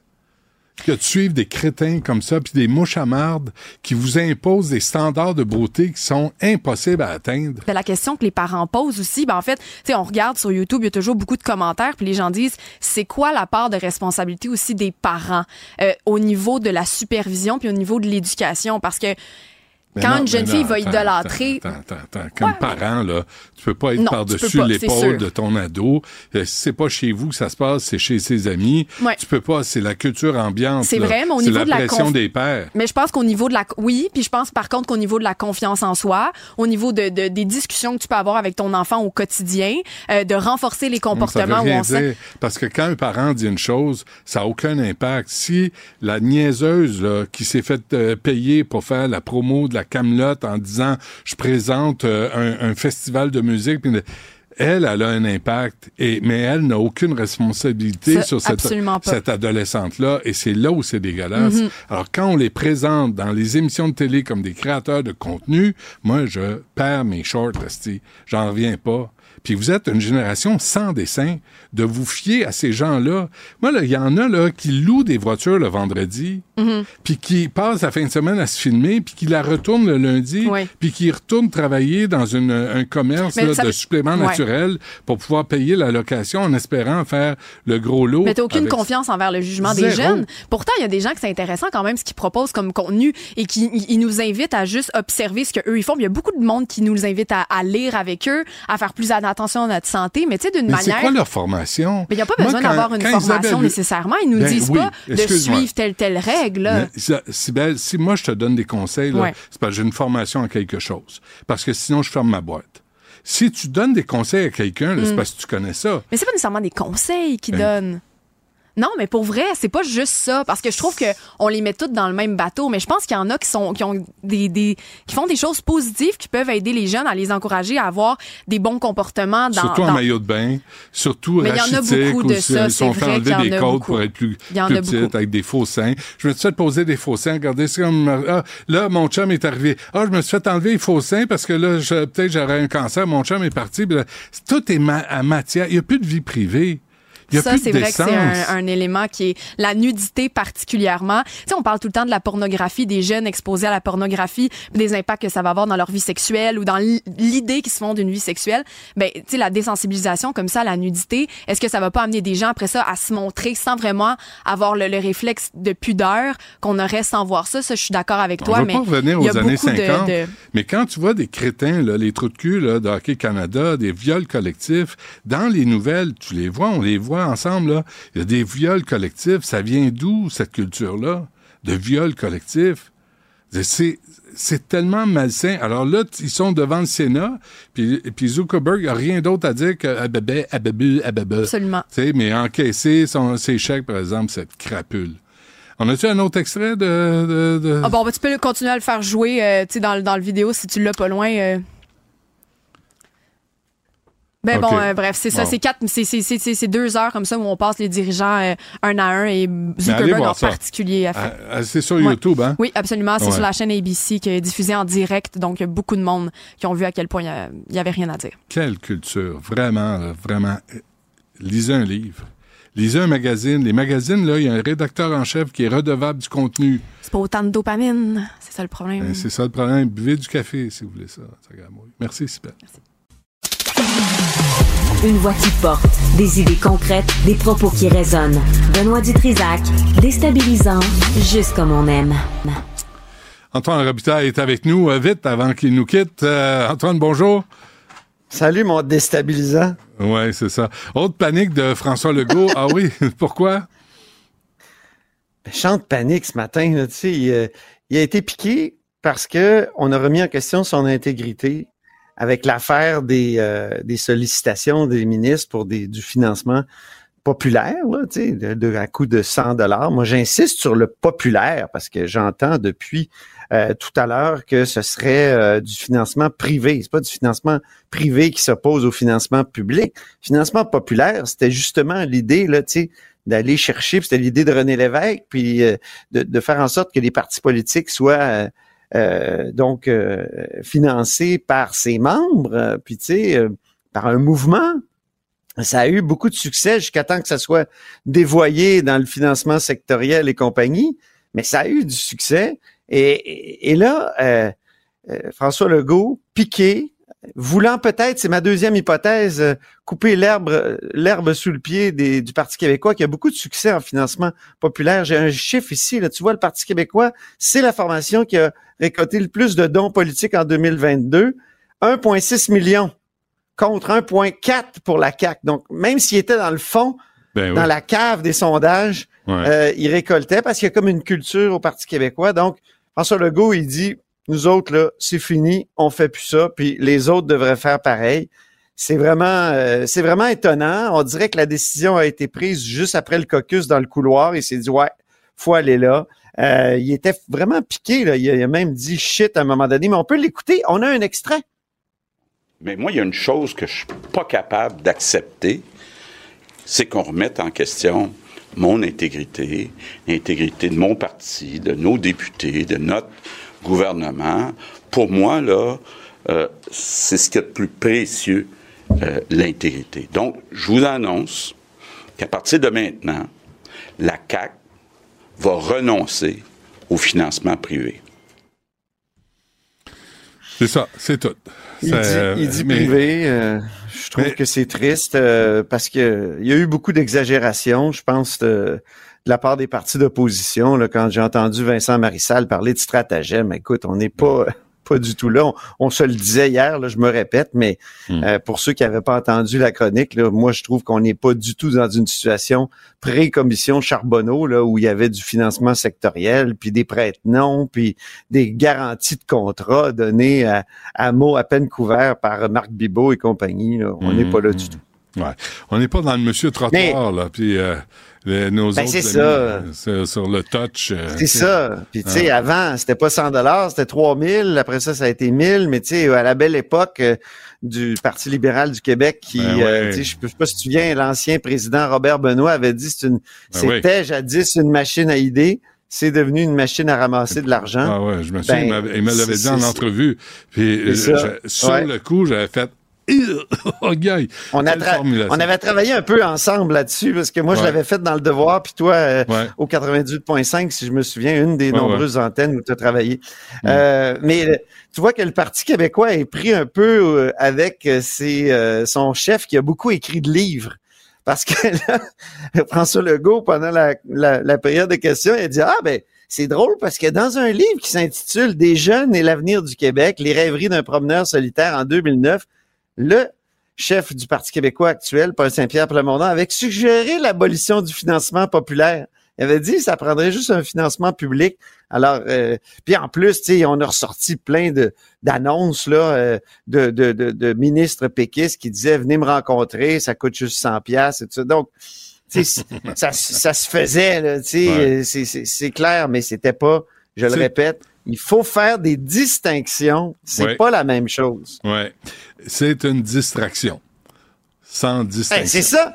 Tu sais, quand tu penses que le premier ministre voulait pas de distraction, là, il vient de Commence vraiment en faire beaucoup. Puis euh, il paraît que donc au caucus, il y, en a là, dont on parle jamais. Tu sais, euh, je pense à l'ancien maire de Bécomo, euh, Yves Montigny, euh, que j'ai croisé dans le couloir tout à l'heure. Il, m'a, il s'est borné à me dire bonne journée, bonne journée. J'ai posé des questions puis il répétait bonne journée. Il paraît que pour lui, ça a été assez difficile de, de, de se faire comme présenter comme un un, personnage euh, à l'éthique douteuse. Peut-être qu'il y a eu une mauvaise formulation dans son cas, mais euh, donc c'est peut-être ça qui aussi, on a eu beaucoup de pression au caucus sur le premier ministre pour dire, écoute, on se fait traiter de bandit, là, euh, y a-tu moyen de faire quelque chose? Donc, premier ministre, décision un peu prime sautière, hein? prime sautière, euh, c'est le mot du jour, qui obéit au premier mouvement, qui agit, parle spontanément. En langage populaire, prime sautière, c'est poule pas de tête. Alors, euh, c'est ça, tu, ré- tu réagis sur le coup. Ah, c'est ça que le premier ministre a fait. Hmm. Euh, grosse réforme de la construction. Il y en a qui seront pas contents, là. Hey, je te dis, j'ai hâte d'entendre euh, notre ami, euh, je veux pas dire son, son, son surnom, mais j'ai juste son surnom qui me Ah, voilà. Je veux pas l'appeler Rambo parce que c'est pas c'est un surnom. Là. Ouais. Donc, sur la côte Rocky? nord, on sait. Je me mélange tout le temps. C'est Rambo, c'est Rocky, je ne sais pas. De toute manière, c'est Sylvester qui joue le rôle. Ouais, c'est ça. Mais donc, euh, on- qui a été très connu, là, tu sais, c'est vraiment le celui qui s'opposait à ce qu'on appelle la mobilité, l'enjeu de la mobilité, c'est-à-dire que quand tu arrives dans une région, quand tu fais des investissements genre Northvolt ou euh, tu sais, quand tu fais la romaine, ben il y a une, une, une obligation même dans la loi de commencer d'abord par les euh, employés et, les ouvriers qui sont du coin. Hein? C'est, comme un une embauche locale d'abord. Et, et ça, avec le temps, ça a non seulement été, il y a des éléments dans la loi, m'a-t-on expliqué, mais il y a des éléments aussi dans les conventions collectives.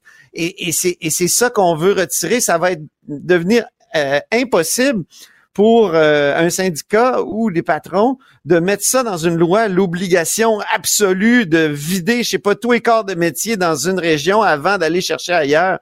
sais, il y a des fois que tu peux apporter un amener un électricien avec toi sur ton chantier, même si il, lui est inscrit à Québec ou dans un- une autre euh, ou, ou, à, ou à Montréal. Euh, on veut parce que ça, ça, ça, ça, ça rend plus euh, plus euh, malléable, plus comment dire, plus polyvalent. Ah c'est oui. ça, exactement. Efficace. Puis on a un problème au Québec. On a, on a beaucoup de corps de métier, beaucoup plus que dans le reste euh, du Canada. Là, j'ai, parlé à des syndicalistes tantôt qui m'ont dit ah non, c'est pas vrai ça. Il y en a 25 aussi ailleurs. C'est juste que ils sont peut-être moins étanches que nous, mais justement, alors. euh, 25 corps de métier, ça voulait dire à un moment donné que si tu voulais changer un cadre de porte dans une école, tu avais besoin de sept corps de métier, Ben oui. sept euh, C'est donc des corps de délais, métier, pardon. C'est des délais inutiles, tu sais. Là, faut que tu coordonnes. euh, lui, il vient, lui, il est en retard.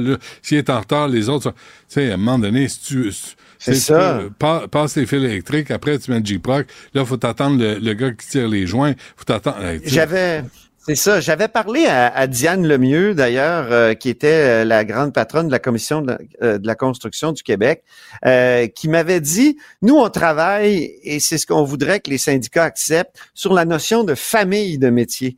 Tu sais, tu, tu pars d'un- d'un, mettons, d'un, d'un matériau, euh, tu, et tu te dis, bon, y a-tu moyen, là, que dans la famille de métier, on forme les gens, pas juste sur une affaire, c'est mettons charpentier, euh, euh, tu sais, tu dis ben y a-tu moyen qu'il fasse un peu de, de- de- d'un autre corps de métier? Tu sais, Est-ce que c'est nécessaire que ça soit uniquement des peintres qui, qui fassent de la peinture, qui ou des, des plâtriers qui fassent euh, le plâtre? Ben, est-ce qu'on peut se dire c'est la même famille, puis parfois, si on est pris dans certaines situations, ben, on peut savoir un peu de polyvalence. Alors, ouais. Jean Boulet Mais- a déposé son, ouais. Qu'on s'inspire de Christian Bégin, là. Tu sais, euh, t'es, t'es acteur, t'es animateur, t'es de- tu peux tout faire dans la vie, là. Si on, si on est capable dans le monde artistique, on est capable dans les Il est métiers. curieux, aussi, en de plus. La construction. Ben oui, puis il est curieux. Il faut être curieux, dans le fond. Exactement. Inspirez-vous de la carrière de euh, Christian Bégin. Il Euh, faut Alex- savoir faire de la, de la mobilette. Ouais. Antoine, je te laisse partir. Je sais que je vais te quitter. Il est 13 heures pile poil, en, en tout cas. là. C'est incroyable. hein, je le sais. Je suis euh, t'es t'es beaucoup plus discipliné que le premier ministre. de loin, de loin. Oui. Et euh, mon intégrité est intacte jusqu'à maintenant, en tout cas. Merci, Antoine. Salut, à demain. Salut. Partagez vos observations avec Benoît Dutrisac par courriel. Dutrisac à commercialcube.radio. Je reviens sur euh, Zuckerberg parce qu'on a reçu des textos. Michel qui nous dit qu'il est ben trop tard pour des excuses pas senties, qu'on le voit très bien qu'il en a fait parce qu'il a été mis au pied du mur et qu'il n'avait pas le choix de faire semblant. Euh, Il y a André qui nous a envoyé, qui nous a envoyé un lien d'une nouvelle qui est sortie ce matin. J'étais allée voir, c'est euh, c'est justement par rapport avec les, les, les diverses plateformes. C'est un homme qui a décapité son père puis qui a exhibé sa tête, je le dis, puis ça donne mal au cœur, dans une Oui. vidéo sur YouTube. Ben oui, j'ai 5000 vues. Ouais. Ça a été vu 5000 fois. C'est resté en ligne pendant 6 heures avant que ce soit supprimé. Hey, on nous parle de millions de dollars, des embauches, ça peut finir sur justement la modération de contenu. On a le meilleur exemple aujourd'hui, ce matin, dans les nouvelles pour, euh, pour prouver c'est quoi finalement le, le- le contenu qu'on qu'on regarde. 4 février 2004, hein, c'est la date que Zuckerberg programmait son site de Facebook dans sa chambre d'étudiant sur le, cam- sur le campus d'Harvard. Puis jour pour jour, dans- pratiquement, là, et 20 dans ans quel plus tard. C'était quoi le but de ça, Facebook, à l'origine? C'est là où moi je l'ai haï tout de suite. Pour évaluer les pitounes sur le campus. Te souviens-tu de ça? C'est parce que c'était pas...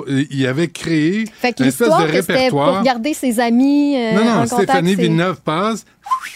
Là, tu lui donnes un 8 sur 10. Puis là, c'était ça, Facebook, à l'origine. Pour vrai? Bien certain. Mon Dieu, j'étais sûre que c'était pour garder contact. euh. Ben non, c'était pour ça, c'est des évaluer. belles histoires, C'était pour évaluer les pitounes sur le campus. Ça a commencé de même. Mon Dieu, que ça m'écoeure. Ben, bienvenue dans le club. 20 ans plus tard, qu'est-ce que c'est devenu? En tant que parent, Je là. peux pas tout faire, moi, là. Ouais. Ouais. En tant que parent, c'est quoi vos inquiétudes? Je veux savoir comment vous gérez ça avec vos enfants à la maison, les réseaux sociaux qui prennent de plus en plus de place. 1-877-827-2346, 1-87 Cube Radio pour réagir. Vous pouvez toujours nous envoyer euh, des, courriels aussi studio à commercial cube.radio. Et si vous avez manqué, euh, par exemple, l'entrevue avec euh, Marois Risky en début d'émission avec Benoît, si vous avez manqué l'épisode aussi de Mathieu Bock-Côté, ben, vous pouvez tout rattraper, que ce soit en ligne, par exemple, au cube.ca dans la section radio sur les plateformes de balado diffusion ou encore sur l'application euh, de Cube. C'est la meilleure façon de nous écouter en direct. J'ai d'ailleurs aidé justement un petit peu plus tôt ce matin Alain qui avait de la misère avec son application. Puis je peux comprendre, on a fait une mise à jour. Ça marchait plus avec Android. faut juste faire la, petite mise à jour ou des fois de la désinstaller pour la réinstaller. Ça règle mille et un problèmes. Donc, euh, n'hésitez pas à, à me contacter si jamais vous avez euh, des soucis. On va faire le soutien avec vous pour que vous puissiez euh, nous écouter, que ce soit en direct ou rattraper évidemment tous euh, les, les, les épisodes. Et je vous rappelle aussi de vous abonner à la nouvelle chaîne télé de Cube. Ça fait partie des chaînes spécialisées, donc faut penser de l'ajouter à votre euh, forfait. Et comme ça, vous allez pouvoir euh, nos studios et voir les, les coulisses, nos invités aussi qui se pointent euh, en, en studio. Ça fait toute la différence de pouvoir nous voir. Ah, regardez justement la gang en régie. Faites des tatas. Salut Tristan. Coucou. donc c'est votre accès comme ça privilé- privilégié au studio de Cube. Rejoignez Benoît Dutrisac en temps réel par courriel. Dutrisac à commercialcube.radio. Philippe Richard Bertrand. Est-ce qu'il y a quelqu'un qui calcule? Je capote. T'imagines combien ça coûte? Entrepreneur et chroniqueur passionné. Qu'est-ce que tu veux de plus? Philippe Richard Bertrand. Philippe, euh, bonjour. Salut. Bonjour. Euh, parlons de salaire euh, des hauts dirigeants et des élus. Euh, ça ça Ouais. ressemble à quoi? J'espère que tu es bien assis, Benoît. Oui. J'espère que tu es bien assis. OK, Mhm. parfait. Alors, je me suis amusé. Honnêtement, j'ai jamais autant ri pour faire une chronique que, que quand je me suis mis à calculer. Ri jaune, bien entendu. Donc, le salaire d'un député au Québec, c'est 131 000. Bon. Quand tu rajoutes après ça la- ce qu'on appelle la prime d'allocation de dépenses, ils ont le droit à 38 000 par année de dépenses non imposables. OK? Mhm. Ça donne qu'aux deux semaines, un élu, même si tu connais pas son nom, qui est dans une région que tu n'as jamais voyagé de ta vie, il gagne 6500 pièces à chaque deux semaines. OK? Mhm. Après ça, si tu es ministre, parce que tu as le droit à une périm comme ministre, tu gagnes 9422 dollars à tous les deux semaines. OK. OK? Après ça, si tu es, admettons, le président d'un conseil d'administration d'une société d'État, OK? Ça, ça veut dire le président du conseil d'administration de la SAC, de Hydro-Québec. Ouais. Tu fais de 120 000 à 200 000 dollars par année pour 8 à 12 rencontres. Ça vient cher de la rencontre. Pas, pas des rencontres qui durent une semaine. C'est une soirée. C'est une Non, journée. non. C'est une soirée. Une soirée, généralement, il y, a, il y a un très bon souper de servi avec des bonnes bouteilles de vin. Là. On, gâte. On Ben. J'espère bien. Après ça, si tu es un petit membre indépendant, donc ce qui veut dire qu'on t'invite à aller sur le conseil d'administration, tout le monde court après ça. Tu es un ancien élu, tu es un homme d'affaires, tu veux être nommé sur le conseil d'administration d'une société d'État. Ah oui. Ce que tu vas faire de 20 24 000 à 30 000 piastres par année pour le même 8 à 12 rencontres. Pas pire. Ouais, c'est vraiment pas pire. C'est Non, vraiment payant. Si t'es capable d'en enfiler euh, 4-5, là, ton, ton année est faite. Euh, exactement. Mais là, on va parler, disons, euh, à Michael Sebia, Hydro-Québec. Ouais. Lui, il fait 25 000 aux deux semaines. Pas payé quand même, hein? T'as pas de la C'est misère bon. avec ton épicé. Ah, lui, lui, lui, il, il cherche pas les aubaines. Euh, Jacques Farcy fait 20 307 à chaque deux semaines. Ça. Après ça, Charles Aymon du, C- du CQ, CDPQ, La caisse de dépôt. 173 000 piastres aux deux semaines. Ça, là, by the way, tout ce que je te dis là, c'est hors bonus, là. C'est pas le bonus. C'est le bonus, salaire. Pas de bonus. Non, non, non. C'est, c'est ce qu'on appelle bleed. Et je sais que tu aimes beaucoup les banques. Alors, Oui. Guy Cormier fait aussi 173 000. Le même président qui a annoncé qu'il va fermer 30% des succursales de Ouais. Desjardins. Il Mm. fait 173 000 aux deux semaines. Mm. On Après ça, salue, d'ailleurs. Banque, nationale, Ouais. 422 000 aux deux semaines. OK? Éric Laflèche, tu, sais, tu l'aimais beaucoup lui aussi. Monsieur Métro. On en a parlé hier. Ouais. 234 000 aux deux semaines. En tout cas, honnêtement, je peux- c'est Continue, je t'en hallucinant. Le- prie. le Non, plus- continue, fais-toi plaisir. Vas-y. OK. Je vais t'en donner un autre. que je regarde ma feuille. OK. Éric Martel, selon Oui. moi, by the way, c'est le plus brillant de la gang. Pourquoi? Lui, il touche un salaire de 1,1 million, Tu sais, Ouais. c'est quand même Bombardier, c'est une société Ouais. privée.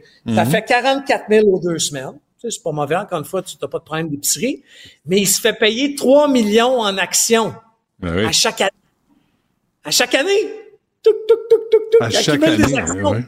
C'est brillant. Non, mais ça, c'est brillant. Honnêtement, si j'étais un homme d'affaires, c'est ça. Donne-moi Ben, du stock. ben, on un million, stock, un million cent cinquante mille.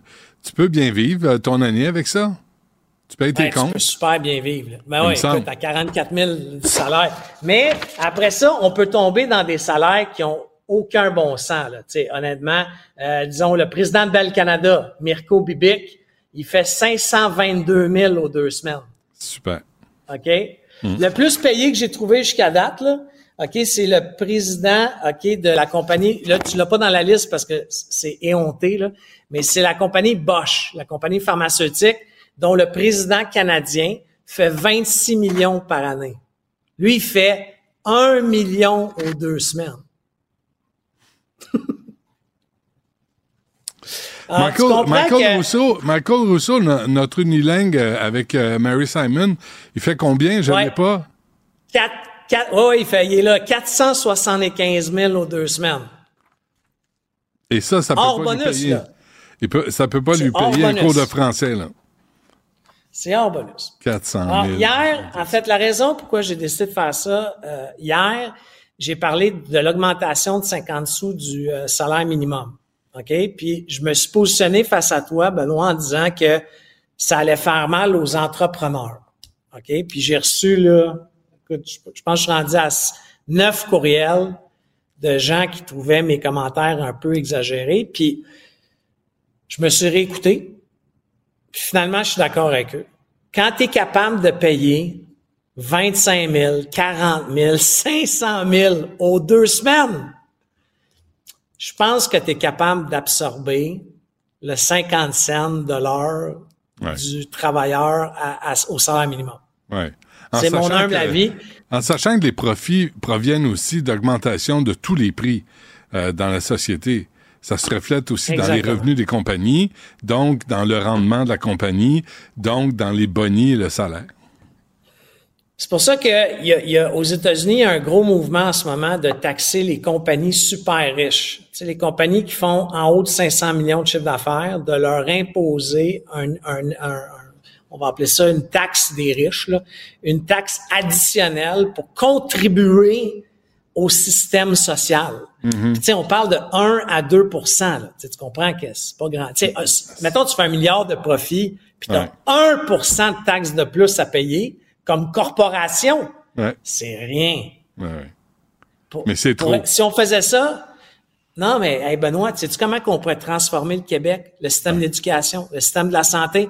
On en créerait des logements. On laisserait pas mourir, je sais plus c'est quoi le chiffre, je pense que c'est 5000 personnes dans les CHSLD pendant la COVID. On, on serait ailleurs. Tu comprends? Hmm. Euh, mais il faut, je, je tiens à rappeler parce que je, je sais que ça va peut-être faire des vagues. Tous ces gens-là que je viens de nommer avec leur salaire payent leurs impôts. là. Tu, sais, tu comprends? Le président Euh, d'Hydro-Québec ne peut pas se non, permettre de ne pas payer non. ses Il impôts. s'engage un fiscaliste et il paye le strict minimum d'impôts. Le strict minimum. Euh, dire, ils ont toutes sortes d'entourloupettes pour en payer le moins possible. Tu le sais mieux que moi. Je suis d'accord.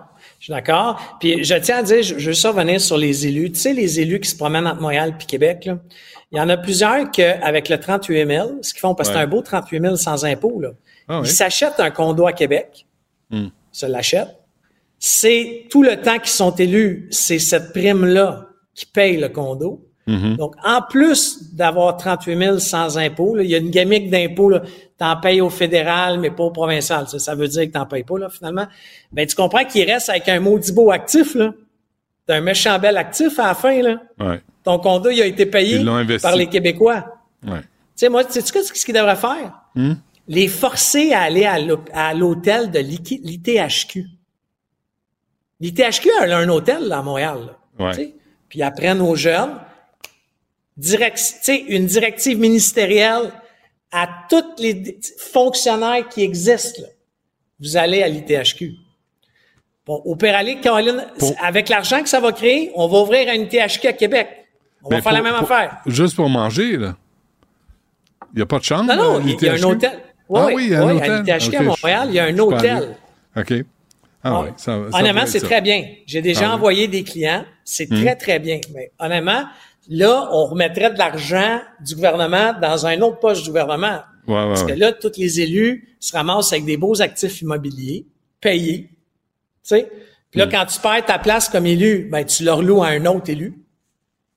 Tu comprends? C'est cute Oui, dans euh, ta barouette. Oui, oui, puis ça, ça crée des liens. Puis on veut ça, on veut des liens d'amitié entre les gens. Ah, c'est correct. Ouais, c'est bon de mettre ça euh, en perspective de, tu sais, d'une paye pour tout le monde, une paye aux deux semaines. 25 000, 44 000, c'est- ça, ça va bien, hein? 500 000. 500 000, Benoît. 500 000. Qu'est-ce qu'est-ce que tu fais avec ça? Que- non, mais- Moi, j'ai regardé ça, là, que, hey, je suis propriétaire d'une petite PME, OK? J'ai regardé ça, là, puis moi, ça va prendre 10 cycles de paye pour atteindre le salaire d'un de ces- personnes, du moins cher payé d'un tarif dérisoire. Philippe, ça va au mérite. Dis-toi ça. Puis si tu ne l'as pas, c'est parce que tu ne le mérites pas. C'est ça la, la justice en ce bas monde. Ou non. Euh, que j'aime Philippe- pas ça, ça. Philippe Richard Bertrand, merci. C'est intéressant ça. Merci, on se reparle demain. À, à demain. Bye. Rejoignez Benoît Dutrisac en temps réel par courriel. Dutrisac à commercialcube.radio. Deuxième, dans la même émission. Deuxième libéral dans la même émission. Venez pas dire que je suis pas ouvert d'esprit après ça. Salut. Salut. Enrico Ciccone, porte-parole de l'opposition officielle en matière de sport, de loisirs, plein air. J'ai reçu euh, votre collègue. Je suis obligé de vous vous voyer, euh, Enrico, parce que tu comprends. Je comprends. que, c'était le titre, c'est, tu sais, bon. Puis tu peux me sacrer une volée. Fait que euh, je me dis tout ça, tout ça en ligne, là, puis je me dis, tout le- J'ai reçu Marois Risky tantôt euh, sur euh, l'éducation, là, tu sais. Fait que euh, vous êtes Ben, comme, on euh, s'est connus à TQS dans le temps pour être transparent. Là. Ouais, ouais, c'est ça. Euh, c'est c'est ce qui arrive. vous voyer pareil. Ouais, c'est des mauvaises fréquentations, hein? Tu, tu, y échappes pas. Qu'est-ce que tu veux faire? Bon, cette histoire-là, là, Enrico, euh, non, fuck. OK, on va se parler parce que euh, ça dépasse euh, les, les- tes fonctions d'élu, euh, Enrico. Euh, moi, ce qui m'intéresse, les cinq crapules là, qui se sont rendus à la police, là, accusés de viol collectif sur cette jeune femme en juin 2018, la, la police de London a niaisé avec le dossier. Hockey Canada a mis 3,5 millions pour faire taire la victime. Explique-nous comment ça marche. Toi, tu as joué au hockey. Tu as été joueur dans la Ligue nationale de hockey.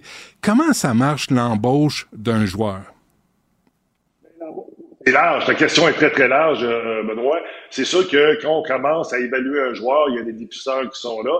Et puis, on commence à suivre le joueur là d'un très jeune âge parce que il va passer plusieurs, étapes, puis il va revivre. C'est comme un, un- set qui va, qui, va revivre là, avec un, le hockey midget 3A. Il va être, euh, il va y avoir des dépisteurs qui vont aller le voir jouer, la Légion majeure du Québec, ou parfois même ça va être des collèges américains. Ils vont aller voir le jeune, ils vont suivre toute l'année, ils vont prendre contact avec ses parents, ils vont essayer de poser des questions. Avant le repêchage, on veut savoir ce qui se passe dans la vie d'un joueur, d'un jeune joueur de euh, son entourage, ses parents. On va se renseigner au niveau des, euh, des équipes, des organisations, des entraîneurs. Et c'est comme ça qu'on apprend à connaître euh, le joueur de. C'est exactement la même chose dans la Ligue nationale. Cependant, dans la Ligue nationale, il y a une petite nuance. Aujourd'hui, c'est qu'on va faire passer des évaluations psychologiques aux joueurs, parce que tu comprends que dans la Ligue nationale, des joueurs professionnels, puis ça, c'est dans tous les sports confondus, quand tu prends un joueur en première, deuxième, troisième ronde, tu ne vas pas manquer ton coup, parce que ça Ouais. va te coûter cher en maudit. là. Ouais. Donc, tu, euh, on vérifie quoi, Enrico? On vé- vérifie les antécédents judiciaires, euh, la fibre morale, les relations, les amis. la- Qu'est-ce qu'on vérifie? bouche à oreille. Euh, moi, je sais bien, si je prends mon expérience personnelle, euh, à l'époque, il y avait les North Stars du Minnesota qui sont devenus les, les Stars de Dallas. Mais moi, le dépisteur, euh, quand il nous avait contactés, euh, il voulait venir à la maison. T'sais, il voulait voir comment ça se passait dans la maison. Il a mis les pieds chez nous. Il a rencontré mes parents. Il a rencontré mes sœurs. Et c'est vraiment du bouche à oreille. C'est avec le temps que tu vois ce qui se passe. Mais en même temps, t'es jamais... euh, parce que t'es jamais à l'abri d'une connerie ou d'un- d'un- d'un- d'un- d'une chose comme on a vu avec Hockey Canada. Les joueurs peuvent venir des meilleures familles Mais quand tu mets une gang de gars ensemble, ben, le quotient Ouais. intellectuel va descendre. Ça, c'est pas juste des jeunes, hein. Une Ah gang d'adultes, hommes, Mhm. ensemble, le quotient va descendre aussi. Ouais, j'avais constaté quand tu étais à 110 à tes- avec Jean Charlet. J'ai constaté ça. Mais, mais là, on parle du gardien des Flyers de Philadelphie, Carter Hart, euh, Flames de Calgary, de Lynn Dubé et euh, des joueurs des Devils du New Jersey, Michael McLeod et Carl Foot. Euh, c'est, c'est, euh, est-ce qu'il est-ce qu'il est encore là? OK, on va attendre que, Enrico Ciccone se, se rebranche. Euh, ah, c'est, je te jure, le Parti libéral du Québec, pas fiable. Tu sais, c'est pas fiable, ce monde. Tu sais, Ça, c'est, il échappe. Euh, là, là on, on les connaît, là, les, les types euh, qui sont accusés. Euh, Enri- Enrico Ciccone est de retour. Alors là, on a l'identité de ces joueurs-là. Écoute, Hockey Canada a mis 3,5 millions pour faire taire la victime. Ça devait se savoir, ils n'ont pas payé ça pour rien. C'est pas sur des rumeurs ou des allégations. Non, mais comprends, Benoît, là, c'est judiciarisé, puis moi, en tant que législateur, je dois faire très, très, très attention, puis ça va faire plaisir de te, reparler quand il va y avoir un- le jugement final. Mais c'est sûr et certain, ce qui est déplorable dans tout ça, et même la ministre des Sports fédérales euh, l'avait dit, euh, puis même tout le monde le dit, c'était inconcevable qu'il y ait euh, un fonds spécialisé, justement, pour ce genre de choses-là, au cas où ça arrive.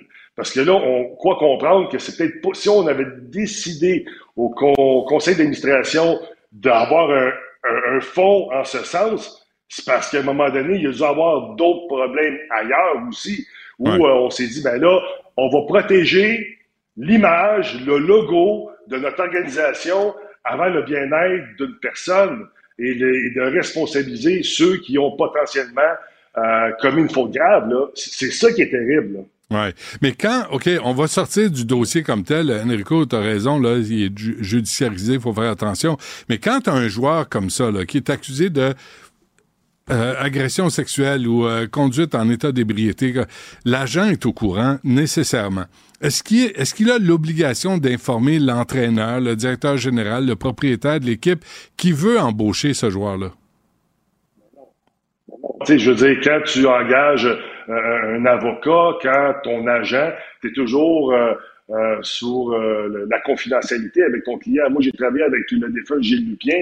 Puis C'est sûr que nous, on, on- nous, on protégeait euh, nos joueurs, puis nos joueurs étaient pas tous parfaits, puis je vais te dire tout de suite, il y a personne qui, a- qui avait commis ce genre de crime-là chez nous. Mais il y a toujours quelqu'un qui va faire une niaiserie à un moment donné. Puis ça, on réglait ça à l'interne aussi. Puis je me rappelle, euh, le grand Gilles, souvent, il est arrivé des situations euh, euh, quand même euh, qui, qui avaient dépassé les limites. Puis Gilles disait, ben, je te donne euh, deux heures pour appeler tes parents, parce que moi, je vais les appeler.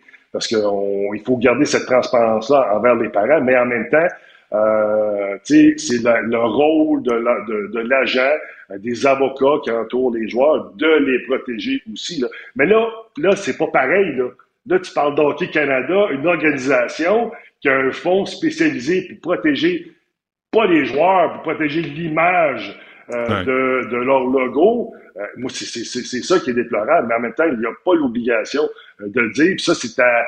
Il n'y a pas un agent qui va dire Ah, by the way, euh, Kent Hughes, là, tu veux repêcher mon joueur, mais il a été. euh, il s'est fait prendre en état d'ébriété trois fois.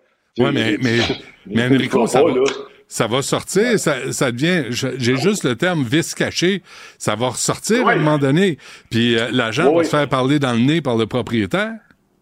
Ouais, mais là, il y a une différence aussi encore. Faut pas avoir des nuances. Là. Moi, j'ai eu des joueurs euh, dans la Ligue nationale, il y en a eu des joueurs qui se sont fait prendre euh, avec l'alcool au volant. Ça veut pas dire que c'est pas des bons joueurs de hockey, ça veut pas dire que c'est pas des bonnes personnes. Euh, Il y en a qui font des erreurs. Mais là, on parle pas de, de, de, de, de viol puis de, de, de causes Ouais. criminelles. là. Ça, c'est sûr et certain qu'un joueur qui se fait prendre, euh, qui est accusé puis qui est coupable d'agression sexuelle, euh, je peux te le dire là qu'il n'y a pas un joueur qui, il y a pas une équipe qui va le prendre. Puis on l'a vu là, euh, c'était pas aussi, ben, c'était grave, mais c'est pas dans les mêmes plates-bandes là avec le, le- Ouais. l'ancien premier choix euh, du Canadien de Montréal là. Ouais. Là, il dure Non, pas mal lui là. là. Il y a plein d'exemples, euh, Enrico, là, parce que Ouais. les joueurs, les joueurs de, de hockey, comme des citoyens, là, il y en a des bons, il y en a des, des pourris aussi. Euh, Mais, mais qu'est-ce qui prime là, dans la Ligue nationale de hockey? Euh, puis je veux pas euh, sortir des noms puis des exemples précis, là, mais il y en a. Est-ce que c'est le fait qu'il soit un bon joueur qui prime ou qu'il soit une bonne personne, là, qui, a, tu sais, qui, a- qui a- des limites là, aux niaiseries qu'il a commises?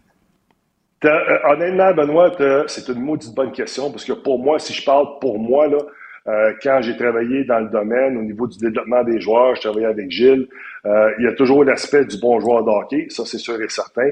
Mais moi, on disait toujours chez nous, c'était ben on va engager, on va, on veut travailler avec une bonne personne. Si on a une bonne personne, c'est exactement ce que je fais, moi, dans mon bureau de comté, parce qu'on devient des gestionnaires, qu'on est député, il faut engager des employés. Puis moi, que la, que la personne a de l'expérience ou non, la première chose qui, qui est importante pour moi, c'est de savoir si c'est une bonne personne. Si c'est une bonne personne, on va travailler ensemble, on va avancer. Parce Ouais. qu'on a eu des exemples, on peut s'en donner que euh, des bons joueurs de hockey, là, euh, puis c'est un trou de cul dans une équipe, là, ça marche pas. Puis à un moment donné, mais il va s'éliminer lui-même. Puis ça, dans la ligne nationale, mais ça coûte énormément d'argent, parce que tu l'as repêché, puis tu as investi sur lui. là. Ouais. Mais ça, c'est dans tous les sports confondus, Benoît. Oui, oui, non, je comprends ça. J'ai interviewé à quelques reprises Gilles Lupien euh, dans, euh, au cours des années. Là. Euh, je le connaissais pas personnellement, mais à chaque fois qu'il m'accordait une entrevue, c'était un homme qui était droit. là. C'était un homme qui, qui n'avait pas de niaiserie. Il y avait... Non, mais corrige-moi, je me trompe, tu as travaillé avec lui, Enrico. Mais j'avais vraiment l'impression là qu'avec lui, à grandeur qu'il avait, tu avais intérêt à pas le niaiser. Là. Comme ça, Gilles. Euh, Gilles, lui, c'était, euh, quand on rencontrait des jeunes, on travaillait avec des jeunes. Lui, c'était premier avant tout, euh, c'était ses enfants. Oui, on avait des joueurs qui travaillaient dans notre, avec, nous autres dans l'écurie de Gilles Lupien, mais en même temps, lui, il se battait constamment, constamment pour le bien de la jeunesse. Puis, puis, puis moi, la plus belle qualité, parce que moi, avec Gilles, depuis 15 ans que j'étais avec lui, pratiquement mon deuxième père, c'était mon agent, j'ai travaillé avec lui après ça pendant 12 ans. Puis quand quelqu'un me dit, Enrico, euh, toi, t'es une réplique du grand Gilles, mais je dis merci beaucoup. C'est une qualité pour moi, parce que moi, c'est blanc ou c'est noir. Gilles, il n'y avait pas de nuance, là. Lui, il n'y avait pas de zone grise. Moi, j'ai de temps en temps, je suis capable de, de, de, de, de voir la nuance puis faire la différence parce que on était bons ensemble, parce que moi, des fois, je disais, grand, c'est trop fort, c'est trop dur, attention, regarde les deux côtés de la médaille. Mais Hmm. Gilles, tu t'attaquais à ses joueurs, c'était une bataille à la mort, là. Ouais. Dernière affaire, Enrico Ciccone. Moi, ce qui m'a déçu aussi, là, c'est la réplique, par exemple, de, euh, des Flyers de Philadelphie, où tout, tout le- toutes les équipes, au lieu de dire euh, ce joueur-là, on le soupçonne, on l'accuse de d'avoir participé à un viol collectif, il ne fait plus partie de l'organisation jusqu'au procès, puis après on verra. Tu sais, dire, la vérité. Mais là, ils ont commencé à dire, ils pour des raisons personnelles, ou euh, parce qu'il s'en va suivre des cours de tricot, ou parce que, tu sais, il va, faire des, des niaiseries, là. Euh, Pourquoi on n'est pas capable de dire la vérité dans la Ligue nationale de hockey? On veut protéger l'image, on veut protéger euh, le logo, c'est toujours euh, communication 101, on veut faire le moins de dommages possible, ça c'est la chose. Puis en même temps, tu sais, je veux dire, il y a toujours là, euh, Benoît, la présomption d'innocence aussi qu'il faut pas oublier.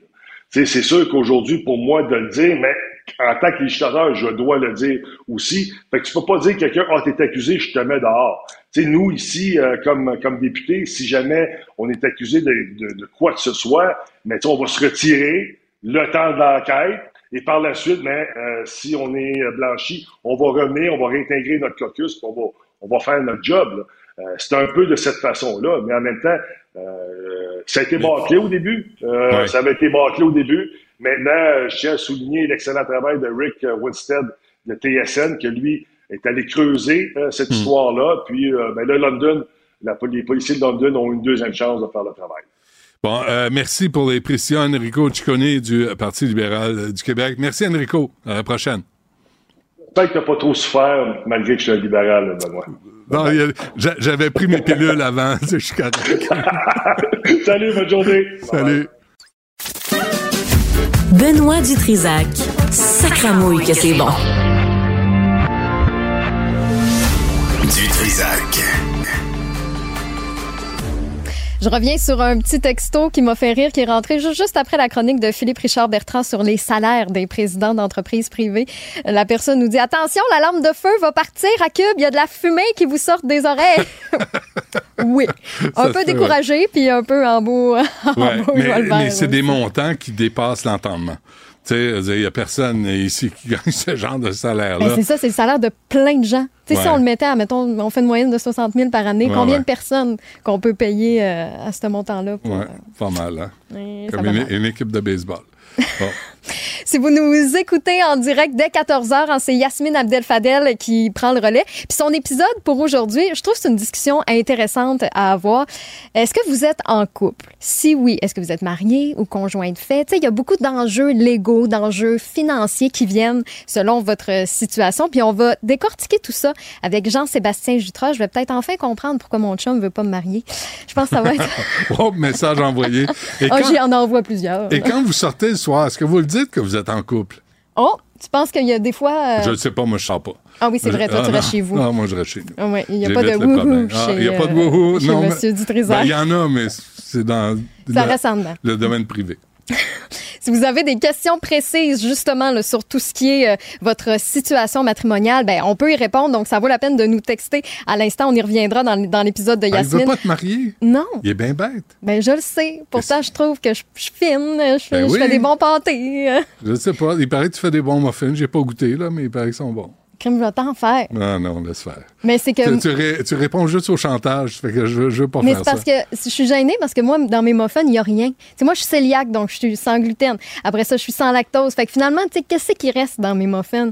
De l'air. Finalement, tu veux peut-être pas y goûter tant pas que goûter. ça, hein? C'est correct. Tu te rétractes? Oui. Bon, j'ai réglé mon problème. Merci.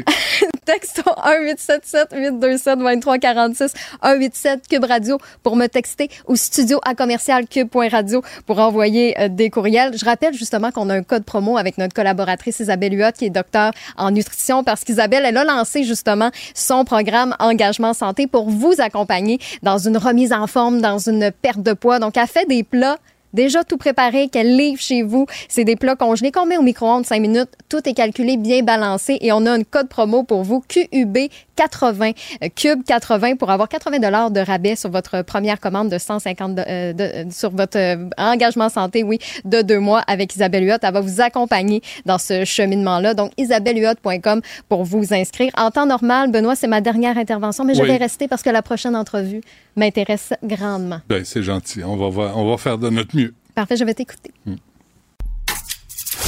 Partagez vos observations avec Benoît Dutrisac par courriel. Dutrisac à commercialcube.radio.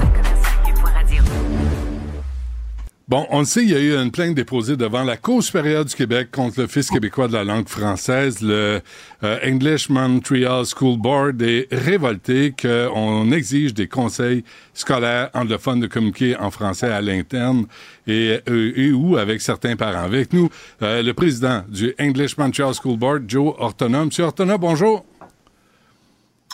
Bonjour et merci de m'avoir euh, invité parmi vous aujourd'hui. Ça me fait plaisir. Merci de- d'avoir accepté parce que des fois, on se dit, oh, bon, ils veulent, ils veulent pas venir dans les médias francophones. Ils pensent que on va leur sauter dessus comme des, euh, comme des parfums.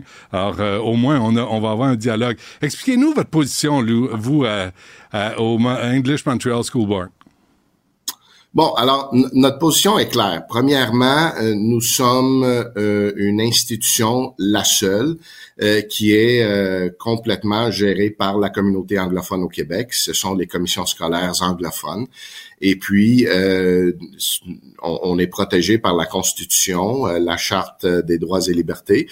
Et on a le droit de gérer et contrôler nos, nos édifices et notre système scolaire. Et on a le droit de fonctionner à l'interne, surtout euh, en anglais. Et là, on a reçu une communication de l'Office québécois de la langue française que euh, la grande majorité euh, de nos communications, tant à l'interne qu'à l'externe, doivent se faire obligatoirement en français. Euh, on trouve que ça n'a aucun sens pour une communauté, euh, euh, pour une commission scolaire, pardon, euh, anglophone de faire ça. Si moi j'écris un courriel à mon conseil de commissaire, euh, je dois obligatoirement le faire en français. Si un directeur d'école décide d'écrire un courriel aux enseignants et enseignantes par rapport à une activité scolaire après l'école, elle, il ou elle doit l'écrire en français. Si on veut Hmm. communiquer avec les parents, c'est obligatoirement en français. C'est un non-sens pour une, pour Mais- une commission Mais scolaire. en même temps, M. Ortona, vous êtes euh, votre, votre budget là, euh, de 350 millions, il est payé par l'ensemble des citoyens au Québec? Euh, on a un budget d'à peu près 400 millions. Euh, 400 millions? Sur votre et- site, c'est marqué 350. Ajustez-le. Mettez-le à jour, là, parce que on- je suis à 350. Mais vous me dites 400 Faut- millions. faut- faut- c'est le mettre à jour, OK, mais c'est payé par la population euh, québécoise en général. Donc, on peut s'attendre à ce que les règles s'appliquent à tout le monde. Ouais, on est une commission scolaire anglophone. Et puis, les règles ne s'appliquent pas à tout le monde. Souvenez-vous, euh, je vais vous rappeler, là, la Charte de la langue française énonce des règles claires, par exemple, sur l'admissibilité euh, à l'école. C'est pas les mêmes règles pour tout le monde. Ça, ça, ça prend un certificat d'éligibilité pour être capable d'avoir le droit d'envoyer euh, vos enfants dans une école euh, publique euh, anglophone. Euh, alors, c'est pas les mêmes règles et ça ne devrait pas être les mêmes règles, surtout pour les communications internes. Et oui, c'est vrai, euh, euh, euh, ce sont des fonds publics qu'on a comme commission scolaire parce qu'on est une institution euh, publique. Euh, mais euh, le fait de dépenser cet argent-là, euh, la raison pour laquelle on, on la dépense, euh, il faut se- aussi se rappeler que nous, jusqu'à maintenant, on a toujours eu gain de cause devant les tribunaux. Et c'est le gouvernement qui va en appel de, de nos décisions. Donc, c'est pour ça que le, le montant d'argent qu'on dépense euh, augmente. C'est parce que le gouvernement n'est pas content avec les décisions des tribunaux et euh, lan- lance un appel continuellement. Je remarque qu'en arrière de vous, euh, M. Ortona, tout est d'abord en anglais puis après en français. Il me semble que, il me semble que c'est pas ça la, loi 96, c'était pas ça la loi 101. Il me semble que c'est prépondérance du français puis euh, euh, le deux tiers en anglais. Alors, euh, il faut aussi comprendre que, euh, et, je veux, euh, je veux clarifier peut-être une mauvaise perception. Euh, on n'est pas contre la langue française. En fait, nous, à notre commission scolaire, on a passé euh, plus d'un mois euh, de, faire la promotion des programmes de langue française qu'on offre dans nos écoles. On est très fiers. Moi, je suis un étudiant du système scolaire public anglophone dans le programme d'immersion française. Je, dis pas que je parle un français parfait, mais je pense que je parle très bien. Euh, et et j'ai appris le français euh, à, à la, à la maternelle. Euh, Quand j'ai commencé la maternelle, je ne parlais pas un mot de français. Bon, Donc, vous avez euh, eu des bonnes fréquentations, bravo. Mais, mais je reviens au- à la façon Oui. que vous annoncez, là.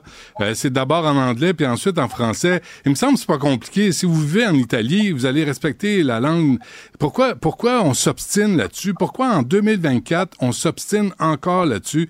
Pourquoi vous êtes, excusez-moi là, mais vraiment une tête de cochon là-dessus, puis vous voulez pas admettre que vous vivez au Québec, vous vivez pas en Ontario ou au Manitoba? Non, je sais très bien où je vis, Monsieur de Trisac, et je sais que je vis au Québec, mais euh, notre institution est une commission scolaire anglophone et a le droit, euh, à- dans les travaux de tous les jours, dans l'administration de notre commission scolaire, à l'interne, de, de travailler en anglais. Et comme je dis, euh, on n'est pas contre la langue française, on en fait Mhm. beaucoup de promotion, on est très fiers des programmes que nous offrons et du fait que nos enfants, quand ils finissent leur secondaire, euh, parlent un français impeccable et sont parfaitement bilingues et mais- peuvent, s'ils veulent, poursuivre leurs études. Euh, C'est parfait, c'est c'est des bonnes nouvelles. C'est mais c'est des bonnes nouvelles. Alors pourquoi? pourquoi c'est un problème? faire, Ce que le gouvernement ne peut pas faire, c'est de nous imposer l'obligation de travailler en français Je à l'interne. je comprends ça, vous me l'avez dit, mais, mais en même temps, euh, pourquoi ça pose problème si vous êtes bilingue, si la- tu vous, vous affirmez que les anglophones sont bilingues ça va bien. Alors, c'est quoi le problème, tu de, de juste de se conformer à une loi qui a été dûment votée à l'Assemblée nationale et vous, vous êtes financé par l'ensemble des Québécois. Voici les règles pour habiter au Québec. Monsieur, euh, c'est pas, c'est pas grave, là. C'est-tu grave à ce point-là?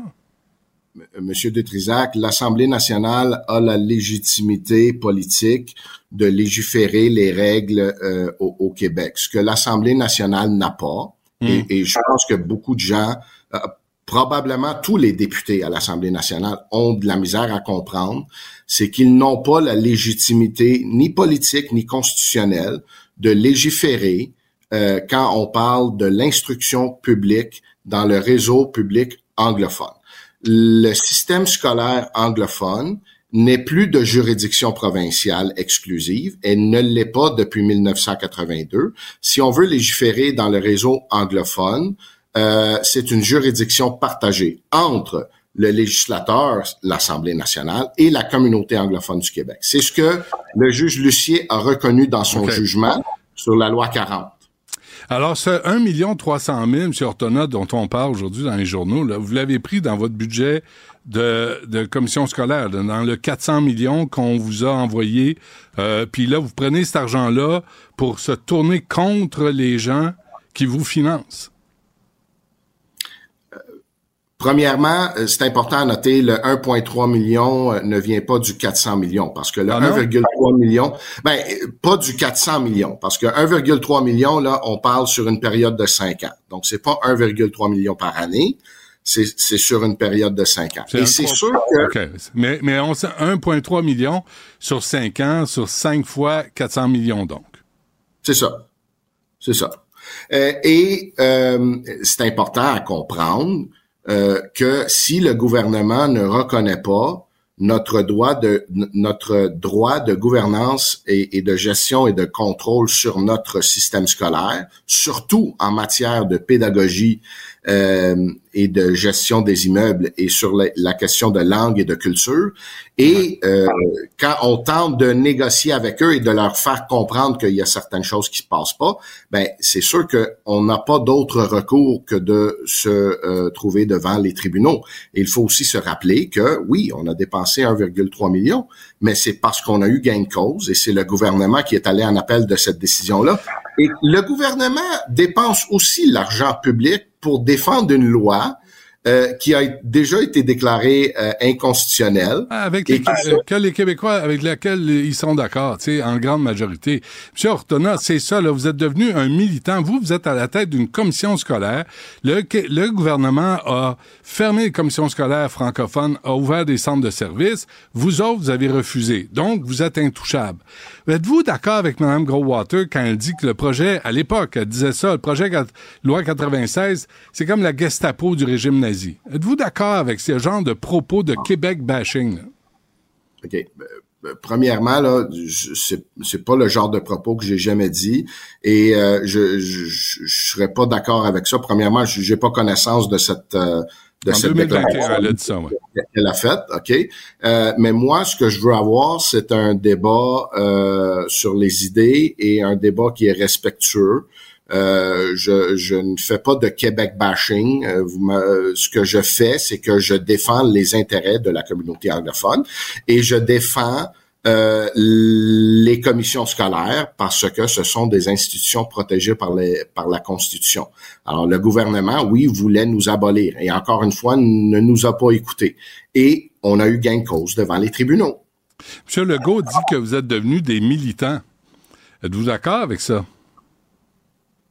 Non, pas du tout. Euh, C'est peut-être M. Legault qui est devenu un, un militant pour sa cause, euh, la loi 21 et la loi 96, et euh, peut-être d'autres maintenant qu'il continue à diminuer là dans, dans les appuis selon les derniers sondages.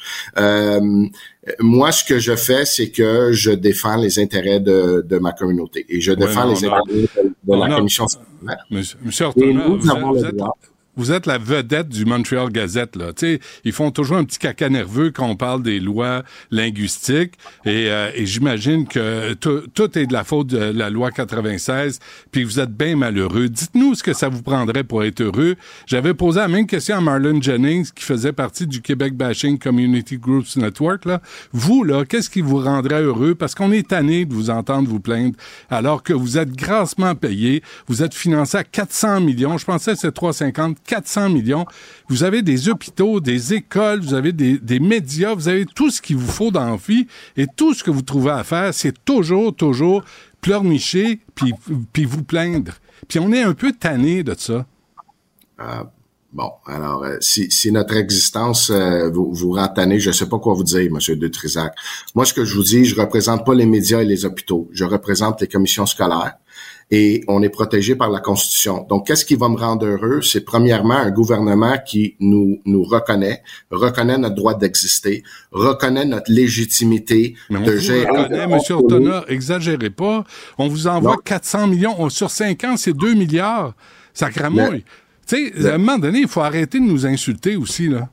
Non, non. Le, le, gouvernement nous envoie 400 millions et après ça veut nous imposer comment les dépenser et et, euh, et, et, et, et où et comment.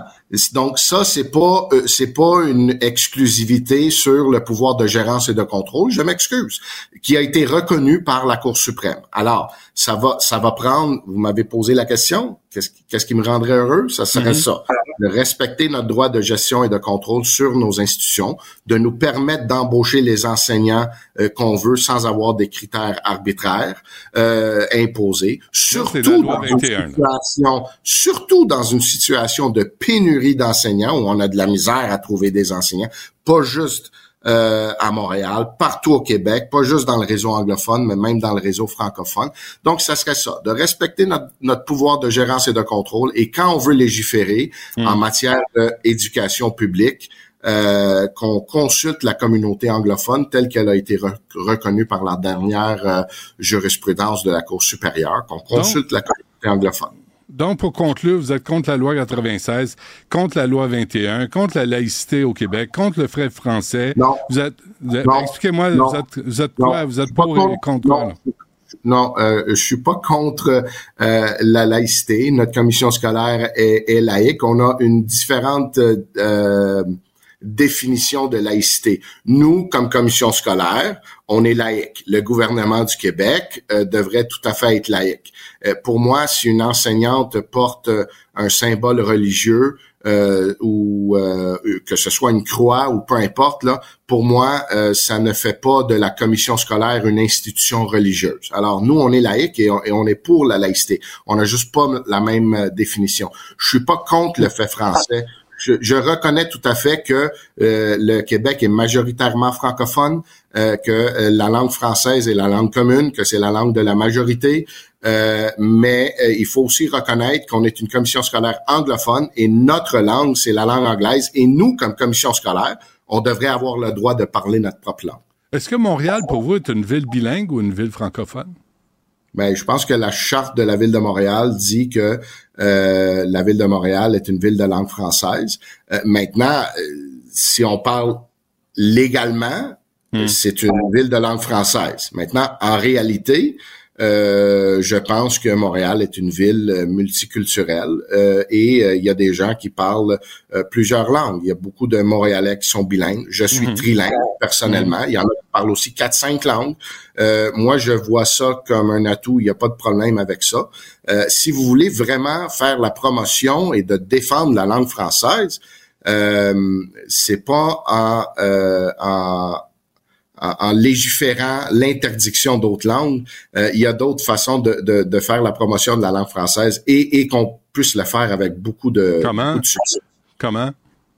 Ben, premièrement, euh, trouver des moyens. euh, là, je suis pas en politique provinciale, là, mais si vous voulez me, me, me poser les questions pour me donner des idées, euh, premièrement, offrir des programmes gratuitement là, aux, aux immigrants qui arrivent ici et qui, tu sais, il y, en a beaucoup quand ils arrivent qui parlent pas français. Ouais. Il y en a Euh, combien? et- je- juste une dernière question, M. Ortona. Là. Je- il y en a combien euh, euh, parmi vous là, qui, qui connaissez Carl Tremblay?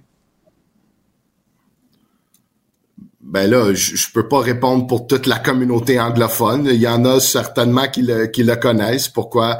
Euh, Si vous voulez essayer de, de, de démontrer que euh, on est complètement ignorant sur la culture québécoise, je Ben- pense pas que. Ben, c'est peut-être votre opinion là, mais euh, mais je, ne- je ne la serait partage pas. intéressant de faire le quiz. Ce serait intéressant de faire un quiz euh, comme ça dans vos classes, voir euh, qui est Denise Bombardier, qui, ça dit quoi à qui, tu sais, David Goudreau, Carl Tremblay, Michel Côté. Ça serait intéressant de voir que si la communauté anglophone connaît la culture euh, québécoise francophone. Moi, je serais curieux de voir ça, M. Ortona. Je pense qu'on pourrait vous surprendre, Monsieur. De, J'aimerais euh, ça. Je, je Ben, demanderais pense- que ça. Venez, venez donc visiter une de nos écoles. Certainement. Euh, vous serez peut-être imp- impressionné par la qualité de la langue euh, française parlée par les étudiants et leur connaissance sur la culture québécoise. Parfait. Euh, on, on va essayer de faire ça. Joe Ortona, qui est président du English Montreal School Board, merci pour cette entrevue. À la prochaine. Avec plaisir. Une voix qui porte, des idées concrètes, des propos qui résonnent. Benoît Dutrisac, déstabilisant, juste comme on aime. La rencontre du rocher du Trisac. Dans ce cas-ci, est-ce que c'est criminel? Tout. Une dualité qui rassemble les idées. Mais non, tu peux pas dire ça. On rembobine cette affaire-là. Non, non, non, non. Prends soin de toi, là. Oui, Hein, tu me protèges. Je le sais. Compte toi-même.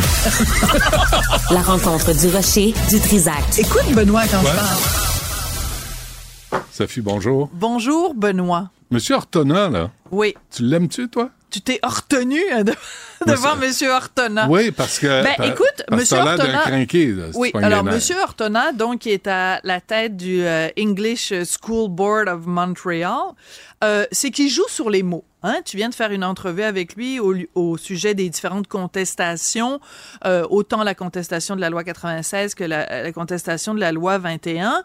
Euh, il joue un peu sur les mots. C'est-à-dire qu'il dit, par exemple, l'exemple qu'il donne, il dit, ben, nous, on est une commission scolaire anglophone, donc, euh, on a le droit de communiquer entre nous en anglais. Le gouvernement n'a pas à nous dire. Ben, pas vraiment. Parce que, à partir du moment où tu dis on est une province francophone où il n'y a qu'une langue officielle et où la langue commune, le mot-clé ici étant le mot commune, la langue commune et le français, aussi. la langue de travail Ben et oui. le français, la langue commune. Ce qu'on a en commun, tous ensemble, c'est que on parle français. Lui, il dit, ben, on a, euh, moi, j'ai le droit d'envoyer des courriels à mes professeurs puis aux parents d'élèves en anglais. Bon. Le problème avec ça, c'est que, mettons que toi, tu es un professeur qui enseigne dans le English School Board of Montreal. C'est quoi le message que la société t'envoie si tu t'en vas dans un dépanneur, on te reçoit en anglais. Tu commandes la pizza, tu la commandes en anglais. Tu vas voir, des, tu promènes au centre-ville, tout le monde te parle en anglais. Et que, en plus, dans le cadre de ton travail, t'as pas besoin de dire un calice de mots de français. Excuse-moi. Mais lui, il va te dire, euh, Non, ça, mais- ça, ça, ça nous revient pas. Que l'extérieur, les gens travaillent en anglais ou pas, il dit, nous, mais dis-moi, c'est ma commission scolaire. Oui, mais euh, J'ai le il n'y a pas, y a pas un microclimat au-dessus des écoles Oui. anglophones Oui, qui font que en oui. sorte qu'ils sont. C'est que euh, un moment donné, tu lui as posé la question. Je me souviens plus quand tu l'as, comment tu l'as formulé, mais le, le commission scolaire, le fait que la commission scolaire soit anglophone, ça veut dire une chose. Ça veut dire que l'enseignement est dispensé en anglais. Comme par exemple, si moi, tu vois, cet après-midi, j'ai rendez-vous avec mon prof de japonais. Je vais prendre un cours de japonais. Donc, alors pendant la période, le lieu où va avoir ce cours de japonais, la, la, la, la transaction va se faire en japonais. Mais ça n'empêche que quand je vais sortir du cours, je vais, je vais, je vais faire ma vie en français. Il n'y a pas, pendant la durée des cours, ça se passe en anglais. Si c'était le chinois qu'ils apprenaient, ben, ce serait un chinois. Il dit- Mais dit que tout le monde ce est qui bilingue. tout ce qui est en dehors, mais ça n'a rien à voir. Ben non, premièrement, pas- premièrement, je le crois pas une seule seconde. Mais parler en français, Puis est deuxièmement, bilingue, quoi deuxièmement, il y a un principe de base qui est Ouais. la langue commune et le français, et c'est ce que vise à faire et à renforcer la loi 96, parce que si euh, on ne... Ah, je vais te donner un exemple, par exemple. Mettons l'Ontario. La loi officielle, la langue officielle, c'est toujours bien l'anglais. Hum. Mais je veux dire, essaye, toi, de faire euh, valoir tes, tes- tes droits en disant Ah oui, mais moi, je suis un francophone, je veux que mes droits de francophone. Oui. Mais, mais c'est un mais- vieux débat. mais c'est un Tu sais, vieux il y a- débat. Moi, j'ai Mais- une lassitude devant ça. Ouais. Extraordinaire. Moi aussi, je suis un peu tannée. Alors, l'autre chose, c'est que, euh, donc, euh, on apprend que le English School Board a dépensé 1,3 million pour contester la loi 21. C'est ça que ça a coûté. Lui, il te dit c'est sur cinq ans cet argent-là qui a été dépensé pour contester la loi 21. Et l'argument qu'il utilise, c'est dans le texte de notre collègue Patrick Belrose dans le journal ce matin, et il a utilisé mot à mot la même formulation, Monsieur Ortona, tout à l'heure, donc je veux le citer mot à mot. Alors, empêcher English Montreal d'embaucher des enseignants sur la base de critères arbitraires Ouais. en pleine période de pénurie de, main- main-d'œuvre, ça affecte directement la qualité de l'instruction publique, dit M. Ortona. Il te l'a dit exactement mot dans les mots tout à l'heure. C'est tout à fait faux. Et là, à un moment donné, va, moi, je commence à être tanné des mensonges sur la loi 21. Nulle part dans la loi 21, on empêche quelqu'un d'embaucher quelqu'un. C'est un autre débat. C'est un mensonge Mais- pur est simple. Mais tu comprends, je pouvais pas embarquer là-dedans. Je comprends, mais je te fais aucun que- reproche. Non, non, mais, Oui, mais je, je l'ai- je l'ai entendu. Là, je me disais, la réponse, c'est simple. Enlevez, enlevez vos signes religieux. vous allez Enlever avoir vos signes job. religieux? Mais- Tu sais, quand tu t'en vas travailler chez McDo, t'enlèves tes vêtements personnels et tu mets les espèces de vêtements horribles de McDo pendant tes heures de travail. Si les gens sont capables de le faire quand ils vont travailler pour flipper des Ah hamburgers ouais. puis mettre des frites trop salées dans un petit contenant en carton, Ah, j'ai ils sont faim. capables de le faire quand ils vont enseigner. Et en plus, il, il joue sur les mots, Monsieur Ortona, parce qu'il dit euh, ce n'est pas parce qu'une enseignante porte une croix dans le cou que ça fait de nous une institution religieuse. Mais il n'y a jamais personne qui a dit ça. Ce qu'on dit, c'est la petite madame. Elle est une employée de l'État. L'État est neutre, l'État n'a pas de religion. Donc, pendant les heures de travail, quand elle joue son rôle d'employée de l'État, elle ne peut pas porter un signe qui ferait Hmm. en sorte que on donne l'impression qu'une représentante de l'État est d'une religion ou d'une autre. faut qu'on s'en aille, euh, Sophie. On va, euh, on va se reparler de ça demain. Merci. Tomorrow. Merci. Tomorrow, euh, Yasmine Abdel-Fadel suit à l'instant. Cube.